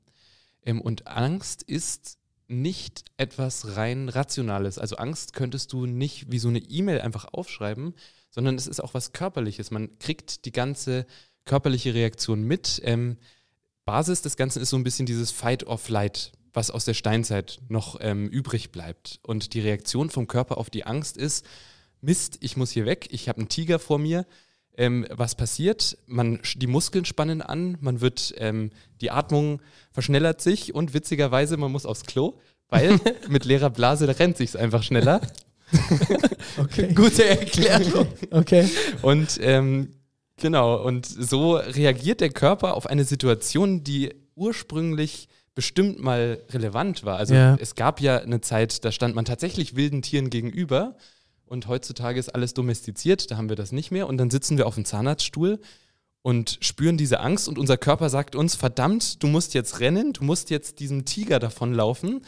Und gleichzeitig soll man aber entspannt da sitzen, den Mund aufmachen und zur Ruhe kommen. Mhm. Und dass mhm. das nicht in Einklang zu bringen ist, ähm, ist selbstverständlich. Und genau, man sieht, es ist nicht nur eine Kopfsache, sondern es ist der ganze Körper, der auch unterbewusst reagiert und unterbewusst den ganzen Körper steuert. Und deswegen ist es, glaube ich, auch so schlimm, dem Ganzen allein durch Rationalität entgegenzuwirken, sondern ich glaube, gegen die Angst braucht man viel mehr Komponenten dazu. Was wir zum Beispiel ähm, viel machen, das ist, wir hatten ja dieses schöne Bild an der Decke. Ich weiß nicht, ob du dich erinnerst. Ja, ich erinnere mich. Genau. Und ja. Ähm, ich versuche, das ist auch so ein Ansatz aus der Hypnose, so eine Art Traumreise mit den Patienten anzustoßen. Ich sage jetzt nicht den Patienten, ich hypnotisiere dich, weil viele gegen Hypnose Vorurteile haben. Da wäre ich Genau. komplett dabei, ja. Also viele sagen dann, nö, verdammt, funktioniert eh nicht und dann funktioniert es wahrscheinlich genau, auch nicht. Genau, funktioniert ne? nicht oder der will ja. mich manipulieren oder ich soll dann irgendwas äh, machen. Lässt mich gackern wie ein Huhn. ja, ja, genau, bellen wie ein Hund. Genau. Okay. Ja. Nee, aber man kann sich ja Aspekte, die funktionieren, abschauen und ja. so ein, ähm, zumindest Aspekte einer Traumreise ähm, können da ein ganz wirksamer Mechanismus sein, um aus diesem Mist, da steht ein Tiger, ich muss jetzt rennen in ein, ach, ich bin in einer entspannten Umgebung, ich bin am Strand, die Sonne scheint mir auf die Haut, mir ist warm. Das hast du zu mir gesagt, als ihr mir die Lachgas, äh, was ist das, eine Maske, ne? Genau, Oder so, als, als ihr mir die Maske drauf habt. Ganz Guck, genau. Guck, gucken Sie mal nach oben und stellen Sie sich einfach vor, Sie wären da oben und so. Und, ja, ja, also ganz ich genau. Ich frage die Patienten tatsächlich ja. meistens auch, wo sie zuletzt im Urlaub waren. Ja. Und viele haben da ein Stranderlebnis und dann wird das für die Patienten auch viel greifbarer. Ja. Und weil Angst sowas ähm, Sinn kinästhetisches ist, also was viele verschiedene Sinne gleichzeitig anspricht, kann man da auch besonders gut mit vielen verschiedenen Sinnen gleichzeitig gegenarbeiten. Das mhm. heißt, man arbeitet über die Atmung, dass der Patient langsam und tief atmen soll. Da hilft das Lachgas, weil da ist man sowieso gezwungen, durch die Nase zu atmen, durch die man etwas langsamer atmet. Dann, ähm, Im Blaubeergeschmack übrigens. Stimmt, die haben ja Erdbeer, Blaubeer, diese ganzen Grandios. Ja. Mega. Und dann er hat ähm, richtig Bock. das war trippy. Mein ja, Mund wird richtig wässrig. Das war, schon, das, das war schon ganz verrückt, ja. Genau, und dann geht man den nächsten Schritt, dass man auch bei dieser Traumreise nicht nur einen Sinn anspricht, nicht nur schau dir das Bild an und stell dir ja. vor, du wärst da, sondern man ähm, fordert dann den Patienten auch auf, sich das Rauschen von den Wellen äh, mhm. vorzustellen. Das heißt, man hat das Hören. Mhm. Dann fordere ich die Patienten auch immer auf, sich das Riechen vorzustellen, diesen Salzgeruch vom Meer. Das heißt, man hat den ja. Geruchssinn dabei. Dann das Gefühl, dass man die warme Sonne auf der Haut spürt oder dass man durch den Sand geht und die Sandkörner an den Füßen spürt. Und dadurch ist der Körper so abgelenkt von seiner Angst, mhm. auf mehr als nur einem ja. Sinn, dass man diesem Gefühl oft ganz gut entgegenarbeiten kann. Und wenn man eben nur sagt, ach ja, haben Sie keine Angst, es tut schon nicht weh. Oder viele Kollegen sind auch ganz speziell, ähm, die sagen dann, ach, ich nehme jetzt die Zange und dann reißen wir und dann stechen wir und keine Angst. So die aggressivsten Wörter mit ganz viel CH genau. und R mit drin, weißt du? Ja. Schönes deutsche Vokabular genau. ausnutzen. Ja, ja, ja. Richtig. Und weil es halt doch alles im Kopf passiert, ähm, ich versuche solche Wörter zu vermeiden. Klar. Also solche Wörter gibt es bei mir in der Behandlung in der Regel nicht. Und ähm, man man lullt dann letztendlich den Kopf in, ja, in so einen, in so einen warmen Teppich mit ein. Mhm. Und dann kommt der Punkt, wo der Patient nachlässt. Man sieht es dann oft auch sichtlich, wo diese Verspannung dann so ein bisschen nachlässt. Die Patienten fangen an durchzuatmen, die Arme sacken seitlich ein bisschen herunter. Und das ist das, wo ich hin will. Und Interessant. wo wir auch häufig hinkommen. Mhm. Und das ist ein ganz komplexes Thema Angst. Gut, dass du gefragt hast. Ähm, das ist nicht einfach nur an-aus, ja. sondern es ist was, es betrifft den ganzen Körper und das ganze System ist da involviert. Ja. Ah, das erinnert, erinnert mich voll an den Verkauf. Mhm. Ja. Viel, viele Parallelen sozusagen, ne? Mhm. Weil du machst ja eigentlich im Verkauf, Schrägstrich Marketing, im Prinzip ja eigentlich nichts anderes. Du verhilfst dem Gegenüber dazu, so schnell und so angenehm wie möglich zu seinem gewünschten Ergebnis zu kommen. Ja. So. Und, und ja. muss dafür Widerstände abbauen. Richtig. Ja, verstehe. So. Stimmt, weil ja. Nie, weil, ich weiß nicht der Stefan war es, ne? Der Deutsche will unbedingt Sachen kaufen und konsumieren, aber er mag es nicht, wenn ihm was verkauft wird. Mhm. Mhm. Ja. Ist ja jetzt irgendwo ja. so irgendwo das Gleiche. Ne? Jeder muss zum Zahnarzt, jeder weiß, er will zum Zahnarzt. Will nicht, er muss zum Zahnarzt. Aber wie man zum Ergebnis ja. kommt, ne? wie man zum Ergebnis kommt, kann so unterschiedlich sein, aber das Ergebnis ist oft das Gleiche. Ja, und, und was ich mhm. sehr interessant finde, mhm. ist, ich habe ähm, da mal ein Buch drüber gelesen, das menschliche Gehirn funktioniert ja so, dass du dein Gehirn ja nicht zwingen kannst. Also du kannst ja nicht sagen, ich habe keine Angst mehr davor, ähm, da gibt es ein richtig cooles Experiment in dem Buch, ähm, wo drin steht, versuchen Sie zehn Sekunden lang nicht an den pinken Elefanten zu denken. Mhm, und sobald du das ja. sagst, denkt man da dran. Ja. Und ähm, dementsprechend finde ich es umso wichtiger, dann sich A, entweder mit dem Thema dann auseinanderzusetzen oder Methodiken zu haben, mhm. die die Leute von extern so ein bisschen da wegführen. Weil man dann einfach Kenne ich ja vom Arzt auch. Ja, hab dich jetzt nicht so, ist nur eine Spritze. Gib kurz den Arm. Das ist das Schlimmste. Und ich so, Junge. Das ist das Schlimmste. so ein Arm. Ich habe, ich habe, echt so. Ja, genau. Also ich habe die, die, und deswegen habe ich so Schwierigkeiten über meine, über meine Angst, die ich habe, mit anderen zu sprechen, weil du, weil du sehr oft hörst, ach, das ist doch alles nicht so wild. Genau. Doch ist Grandios. es, für, ja. doch ist es aber für mich, sonst hätte ich, also ja. für mich genug ist, Luft da. natürlich ist es irrational, ne? Aber es ist halt meine Angst und wenn dir jemand anders das zu bewerten versucht, dann mhm. blockst du ab. Ja. Und ich habe also ich habe jetzt eine, ich habe in Amerika eine Therapiesitzung hinter mir zu, zu meinem Angstthema. Ob ich es nochmal mache, weiß ich nicht, aber die ist unfassbar gut damit umgegangen, weil sie einfach immer tiefer Fragen gebohrt Wie meinst hat. Du das? Und ich bin immer mhm. weiter abgesunken und ich habe die Therapie, die Stunde hat, das hat eine Stunde gedauert und ich glaube, ich habe 45 Minuten davon geweint, weil die mich, die hat mich dermaßen ähm, aufgebohrt, mit, die hat nur Fragen gestellt. Boah, die hat vielleicht eine oder zwei so Sachen gesagt, wo ich sage so, oh, ja, da hast du auch, so, da hast du auch wieder recht. Aber die hat mich un, also aus der Kindheit raus mhm. und die, die, die, hat mich unfassbar aufgebohrt, wo ich jetzt auch nicht mehr weiß, so, ja, okay, hat es mir jetzt wirklich was gebracht oder habe ich einfach nur 45 Minuten geweint?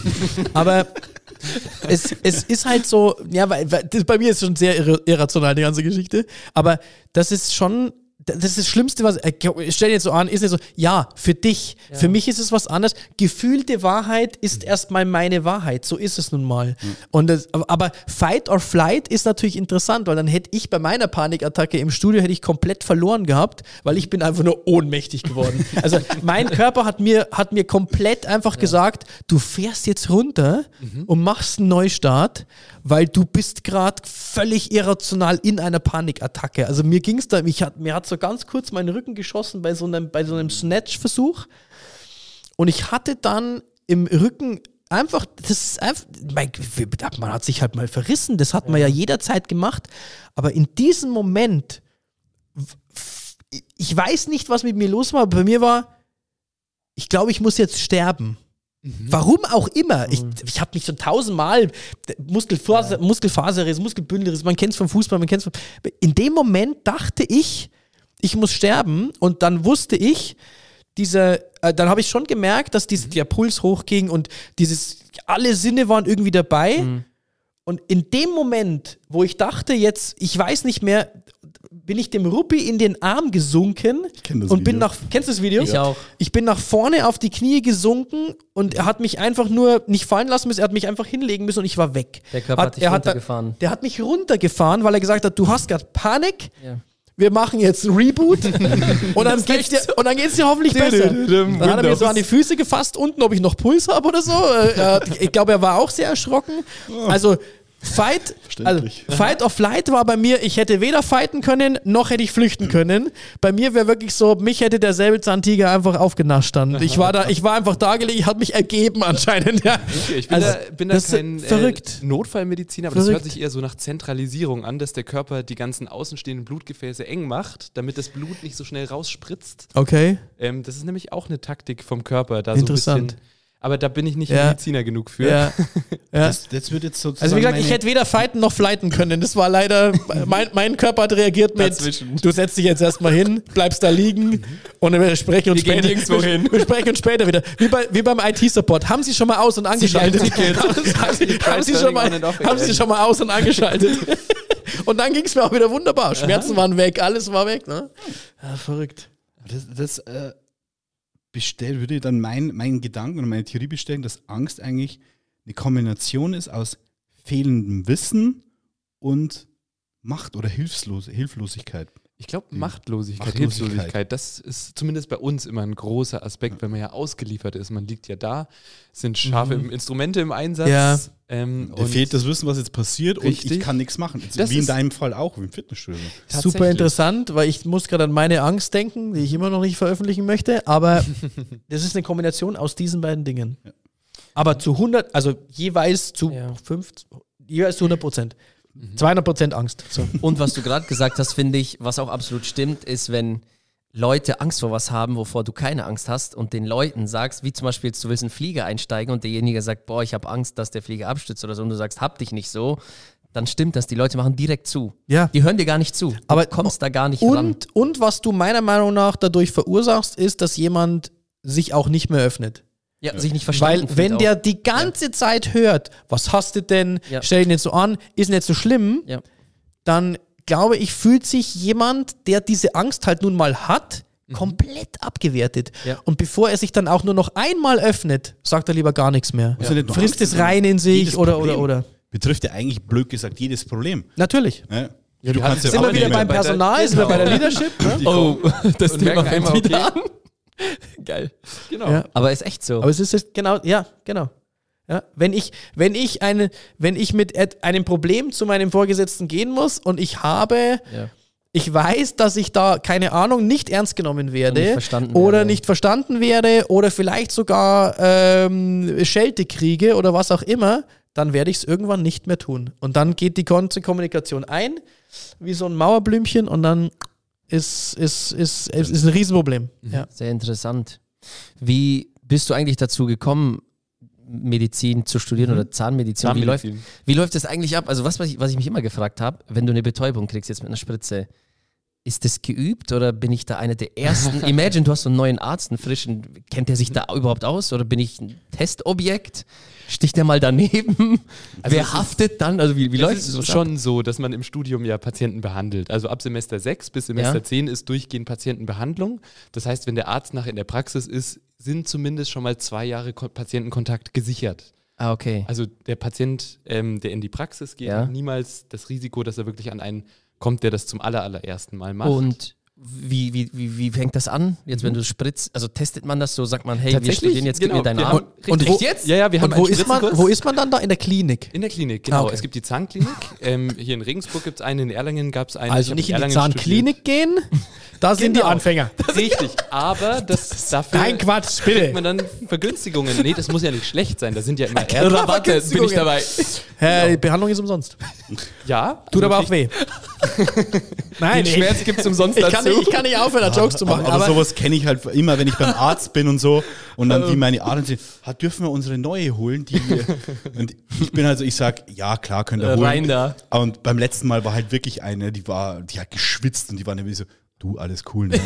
Da, du siehst, bei mir ist das kein Stress und so straight durchgestochen, sticht raus und aus dem Arm erstmal zack, ne, so eine Fontäne, die kreidebleich. So, alles cool, ne? Die geht oh Gott, raus. Der ganze oh Arm bei mir voller Blut gewesen. Die, die Kollegin kommt rein, oh Gott! So, alles cool. Die haben sich hundertmal entschuldigt. Ja, klar. Ne? Ja, klar. Ich so, ja. Oh, die, Ar die Arme, die, boah, stell dir vor, oh Gott, das ist dein irgendwie das erste Mal sowas und du machst, mm, ja. ja. ja. Aber das ist dann in Kliniken, ist das der ja, Fall? Ja, das ist in Kliniken. Okay. Und auch wir haben dann am Anfang einen Spritzenkurs gehabt und da ist es tatsächlich so, dass die Patienten, äh, die, die Studenten sich gegenseitig betäuben. Geil. Und dann gibt es also, so eine Betäubung für den Oberkiefer, das ist noch harmlos, weil das geht nur um ein, zwei Zähne. Ja. Aber wenn du den Unterkiefer betäubst, dann ist der Unterkiefer, ähm, der Oberkiefer ist löchrig wie Schweizer Käse. Das heißt, wenn man da betäubt, sickert das einfach zu dem Zahn hin. Mhm. Der Unterkiefer ist wie Beton. Das heißt, wenn man da außen was an den Zahn gibt, das kommt da gar nicht an die Ach, Wurzel hin. Es gibt einen Unterschied zwischen Ober- und Unterkiefer. Genau, und deswegen muss man den Unterkiefer die Seite betäuben. Und dann wird die Zunge, die Lippe, die Backe mit. Ja, ja, stimmt. Ja, klar. Ja, ja, ja, genau. Wie ja. eine Hälfte vom Gesicht immer so runterhängt. du, du, ewig lang sabberst und du merkst es aber nicht. Gefühlt genau. runterhängt ah, zumindest. Okay. Ja, genau. Richtig. Nee, und im Studium. Wir Bitte nichts halt essen, sonst beißen sich die Zunge ab, ne? Genau. Und dann. Mhm genau, gab es halt nicht genug Probanden und dann haben sich manche an beide Seiten gleichzeitig äh, betäuben lassen. Und da gibt es noch super Videos von. Ach du meine Schön als sie aufgenommen. So. also das heißt, du hast noch nie jemanden betäubt, sondern es ist so, ich gehe jetzt dahin und sag, Dani, setz dich, ich mache jetzt einfach mal. Genau, richtig. Er musste irgendwann. Boah, krass. Also irgendwann muss das erste Mal sein. Ja, entweder, ja klar. Also wir haben bei uns ähm, auch Werkstudenten, die ja. als ähm, bei uns in der Klinik in Regensburg zumindest die uns zeitweise aushelfen. Und wenn man dann einen coolen Arzt hat, ich habe ihr erlaubt, bei mir die erste Betäubung zu legen, aber sonst macht man das halt im Studium beim Kommilitonen. Aber da beruht es dann auf Gegenseitigkeit, weil er darf ja auch. Aber das, aber das macht, aber das macht die, das macht die Zahnmedizin oder die Zahnheilkunde ist es unique, dass das am lebenden Objekt, weil äh, ist es bei ist es bei Medizin nicht so, dass Mit man Leichen, dass man vielleicht Verstorbene mhm. ähm, die Auch die Einwilligung Also ja. ähm, es gibt die Vorklinik. Die Vorklinik hat man zum Großteil mit den Medizinern zusammen. Da ist mhm. auch der Prep-Kurs. Das ist der Kurs, wo man ähm, an Leichen. Seziert und schaut, ja. wo, wie ist das Ganze aufgebaut. Für Zahnmediziner mehr der Kopfbereich, für die ja, restlichen Mediziner mehr ah, der okay, okay, okay. Das gibt's, das ist dann das noch ist davor. Richtig. Ja, ja, klar, weil auch in der normalen Medizin, nenne ich es jetzt mal, mhm. ähm, müssen die ja trotzdem dann irgendwann an, an den lebenden Patienten. Richtig, okay, und dann verstehe. kommen die, dann durchlaufen die verschiedene Stationen. Genau, genau, genau, genau, genau. Neurologie. Ja, ja, und wir haben dann ab Semester 6, also ab dem dritten Jahr haben wir mhm. dann die Behandlung in der Zahnklinik und dann durchlaufen wir in der Zahnklinik verschiedene Stationen. Klar. Heißt Prothetik, heißt Kieferorthopädie, heißt konservierende Zahnheilkunde.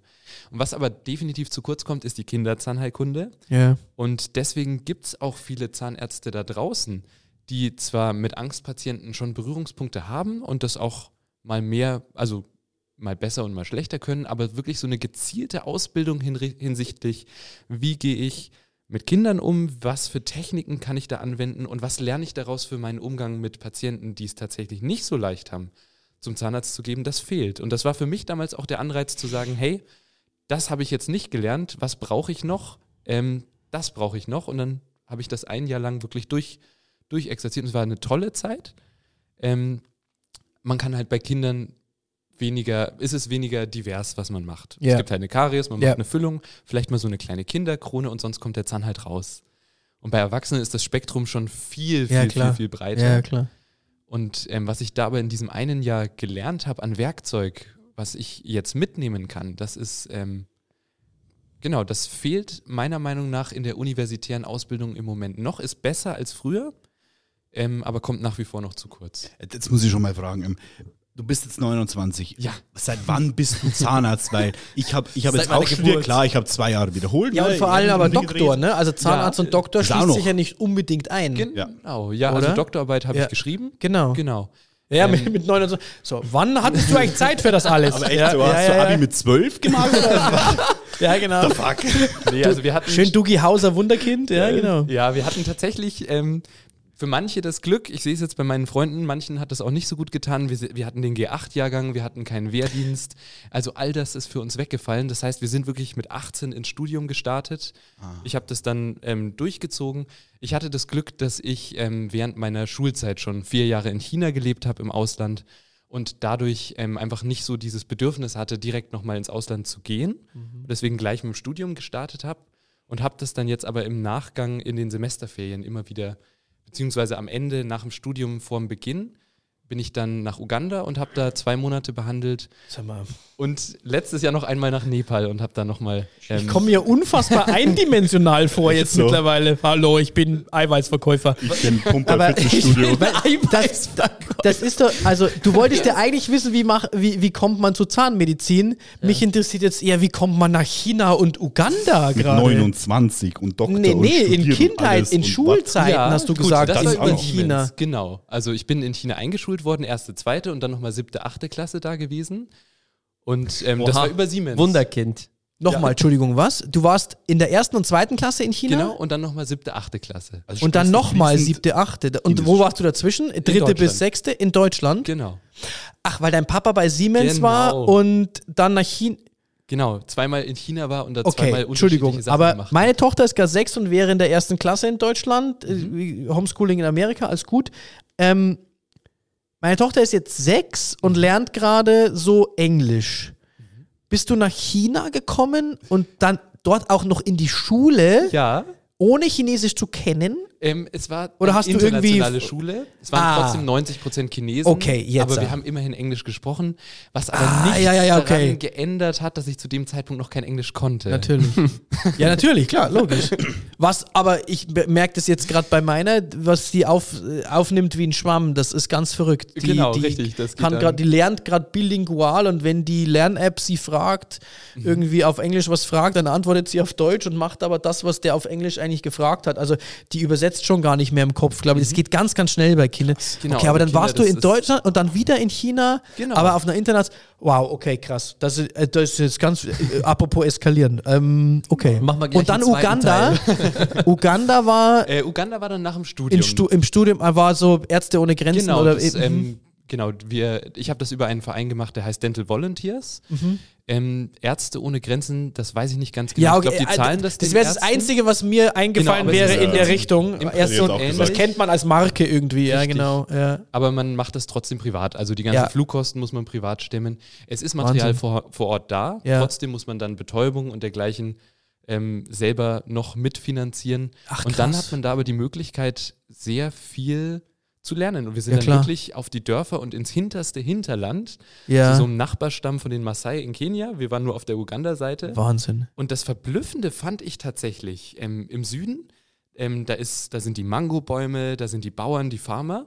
Die hatten Karies ohne Ende. Da gab es Leute, die hatten mit 18 keinen gesunden Zahn mehr. Ja. Und dann sind wir in den Norden gefahren. Da waren dann die Rinderhirten. Die haben den ganzen Tag nichts anderes gemacht, als ihre Rinder über die Felder zu scheuchen. Und die haben sich fast ausschließlich von Fleisch, ähm, Fleischabfallprodukten ernährt. Und Ach so, und haben- im Süden war Mango da, und genau, Fruchtzucker und, und Zucker. ohne Ende. Und im Norden bei den Rinderhirten nichts. Ich bin, genau, ich, hatte, ich hatte geplant, wir sind da zwei Wochen. Wir sind nach drei Tagen wieder abgereist, weil das Einzige, was ich gemacht hatte, war einen verlagerten Eckzahn zu entfernen. Und sonst war ich arbeitslos. Ja. Und das war für mich so ein richtiges Schockerlebnis, wie viel Zucker doch ausmacht. Mhm. Carnivore Also das- Diet for the win. Ja, Ver Vertical, Vertical Diet. Ja. Aber ach, das ist ja verrückt. Und wann war das? das ungefähr? War, ähm, 2019. 2018. 2018 muss es gewesen sein, ja. Okay. Hattet ihr, ich, ich, ich glaube, ich habe mal irgendwas gesehen, was in die Richtung ging. Ich mhm. frage mich jetzt nicht, ob es bei den Öffentlich-Rechtlichen war oder bei irgendeinem, ich glaube in einem Fernsehbericht, aber da ist schon sehr viel auch mit, mit tatsächlich mit, mit Handys und, und, und, und so Bildgebung und so unterwegs gewesen, oder? Oder, oder war das nicht Im Uganda? Ausland? Ja, in, ähm, zwecks Zählen? Ja, genau, oder? ja. Ah ja. Ja, mit Fotos und, und mhm. gab es das schon viel oder war das nicht so richtig also digitalisiert und war das, nee, war also das sehr oldschool? Wir waren da wirklich ganz rudimentär unterwegs. Dann also habe ich da irgendwas anderes gesehen, okay. Ähm, und unser Anspruch war auch, wir wollten natürlich niemand lokales Arbeit wegnehmen. Das Klar. heißt, wir haben uns immer Orte gesucht, die mindestens eine Stunde Fahrt von dem nächsten Zahnarzt entfernt sind, um ja. wirklich Basisarbeit zu leisten. Genau. Genau, und das ist dann aber ganz klassisch. Da wird dann noch sterilisiert, indem die Instrumente in einem Topf aufgekocht werden, auf 100 Grad erhitzt werden und ja, dann eine klar. Stunde stehen gelassen werden. Ja, klar. Und ähm, genau, da hat man dann ganz basic gelernt zu behandeln und dann weiß man auch ganz anders zu schätzen, was wir hier für ja, Technologien, ja. Möglichkeiten haben. Bildgebung, dass man im Röntgenbild schauen kann, ist da Karies oder nicht. Ja. Und das ist schon echt sehr viel wert, was die Technik uns da mitgebracht hat. Ja. In der Zahnmedizin. Krass. Ich hatte jetzt auch mal drei Tage keine Heizung. Jetzt weiß ich, was eine Heizung wird. Das, das ist wirklich so, wenn du, ja. wenn du mal, mhm. wenn du mal von deinem eigenen, also du merkst einfach, was du hast, gell, mhm. plötzlich. Ja, ich finde, ich finde das Gute. Man hört bei dir tatsächlich Ihr, ihr, wahrscheinlich auch diese Leidenschaft, die ihr zu dem, zu dem ja, Thema klar. hat. Also man ja, kann genau. da die ganze Zeit zuhören, weil, ja. weil diese Leidenschaft dahinter steckt. Ähm, und ich finde das auch gut, wenn man, wenn man sowas macht wie jetzt zum Beispiel ein Auslandsjahr, dann, dann lernt man viele Sachen, glaube ich, auch ganz anders schätzen, gell? Wenn du in so mhm. Länder gehst, wo die Standards anders sind und du kommst zurück, dann hört vielleicht das Meckern bei ein, zwei Kleinigkeiten mal auf. Auf jeden mhm. Fall. Vor allem, mhm. wenn man dann sieht, man meint ja immer, oh, die sind alle unglücklich, die sind, den, ja. sind so am dran, aber Pustekuchen. Also vielen, da ist der Lebensstil dann viel ähm, flacher als hier, also Klar. weniger divers, aber vielen Klar. tut das tatsächlich ganz gut. Und ich hatte oft den Eindruck, dass die ähm, dass viele, denen ich begegnet sind, sehr freundlich waren, sehr fröhlich waren. Natürlich gibt es auch immer das Gegenbeispiel. Wir haben auch ja. Farmer gehabt, die dann ähm, Alkoholiker geworden sind und am Existenzminimum geknabbert haben, ähm, aber weniger als man von den Medien erwartet hätte. Mhm.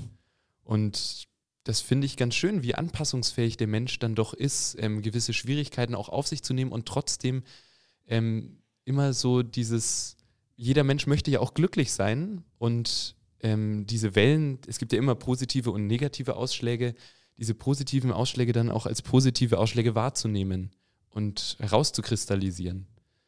Ja. Fand ich eine sehr wertvolle Erfahrung. Sehr interessant. Ist es besser, ist es schlechter? Ja. Nee, ist es anders? Mhm. Vermisse ich einen Luxus, wenn ich gar nicht weiß, wenn ich ihn nie hatte? Ja. Mhm. Ich glaube, ich vermisse ihn erst, wenn ich ihn mal hatte. Mhm. Das ist, ja. Ich, ich glaube, mhm. wir auf unserem Stand, wir haben halt einfach auch viel mehr einerseits Möglichkeiten, aber wir wissen halt auch viel mehr, was noch nach oben hin möglich ist. So dieses Bestreben. Klar. Jetzt könnte ich mir vorstellen, dass wenn du halt von irgendwo im hintersten Land irgendwo bist und halt dir auch gar nicht vorstellen kannst oder weißt, was ja. alles auf der Welt weißt gibt. Weißt du auch nicht, was du, du vermisst. Genau, mhm, richtig. Das meine ich, ja, genau. Und wenn du dann nur mit deinen Leuten bist und wenn halt keiner irgendwas hat, dann geht es jedem gleich gut, schrägstrich gleich schlecht. Das ist eine Ansichtssache natürlich, ne? Aber keine Ahnung, wir können jetzt rausgehen, wir sehen, ähm, da ein Rentner sucht sich eine Pfandflasche, damit er was zum Essen kaufen kann und dann fährt ein Ferrari vorbei. Äh, da ist halt die, der Unterschied enorm mhm. krass. Ne? Dann kannst, mhm. kannst, du natürlich sagen, ja, okay, jetzt sehe ich den, oh gut, Mann, geht's mir gut. Und dann fahren drei Ferraris vorbei, vielleicht weil du in München Innenstadt gerade unterwegs bist und du denkst dir, oh, was bin ich für ein Loser, ich habe gar nichts im Leben. Vor, vor so. vier Jahreszeiten oder genau so. so. Wenn denkst, da irgendwie okay, 13 Lambos davor stehen, dann denkst du, hui, okay. 10.000 Euro aus und du denkst so, oh, okay. Ne? Ja, klar. Äh, ja. Natürlich bin ich unzufrieden jetzt. Nein, ja. bist du nicht, aber du redest es dir halt ein. Ja, ähm, ja genau. Und das ist halt die Spanne, könnte ich mir vorstellen. Ich glaube, Glück groß. ist ähnlich wie Angst, was, was nicht nur im Kopf passiert, sondern wo auch wieder der ganze Körper beteiligt ja. ist. Ja. Und ich glaube, wenn der Alltag auch viel darin besteht, einfach nur von A nach B zu laufen, weil es gibt halt kein Auto und es gibt kein Fahrrad, sondern ja. man muss halt, wenn man was holen will, eine Dreiviertelstunde erstmal laufen, dann ist der Alltag, glaube ich, sehr meditativ und ähm, dass der Körper aber eigentlich ja dafür ausgelegt ist. Also mhm. so wie er ursprünglich gebaut mhm. wurde, ist ja. der Mensch ja dazu gemacht, längere Strecken aufrecht dann ähm, zu gehen. Und das denke ich, dass das uns hier in unserer modernen Gesellschaft auch so ein bisschen gegen unsere gegen unsere Natur läuft, dass wir so viel sitzen, dass wir so wenig Bewegung haben. Ich meine, ihr ja. seid ja noch in der Sportbranche. Ja, das heißt, ihr ja, habt es ist ja, so. Genau, ihr seid ja noch Leute, die euch, die sich mehr bewegen. Aber ich glaube, der Alltagsmensch vernachlässigt das mehr und mehr. Und ich glaube, dass sich das aber auch auf das Gemüt ausschlägt. Der durchschnittliche Westeuropäer, der, äh, der macht 2.000 bis 3.000 Schritte am Tag. Mhm. Jetzt ist das Durchschnitt. Mhm. Ne? Jetzt gibt es Leute, die machen deutlich weniger, ja. aber jetzt gibt es auch so Leute wie wir und jetzt sind wir immer noch ne, schlecht, in Anführungszeichen, mit, mit 6.000 bis 8.000 Schritten vielleicht. Mhm. Dann gibt es aber bei, äh, bei Morde erst sind Leute im, im Lager drin, die halt dann 15.000, 25.000 machen. Ja. Ja. ja, genau. Ja, da sieht man erst, wozu der menschliche Körper eigentlich fähig wäre, ja. wenn es nötig ist. Ich finde, es war eine sehr, sehr geile Talkrunde. Sehr. Wir haben vielen, vielen Dank. schon wieder fast ja, 1,50 gefüllt. Oh, shit. hey, die, Jetzt müssen wir den Akkus eine Pause geben von den Kameras. Ja. Die Talks eskalieren jedes Mal. vielen, vielen Dank, dass du da warst. Ja, danke. Hat mich echt gefreut. Danke, dass ihr auch da wart. Vielen Und Dank. wir sehen uns bei der nächsten Folge. Ciao.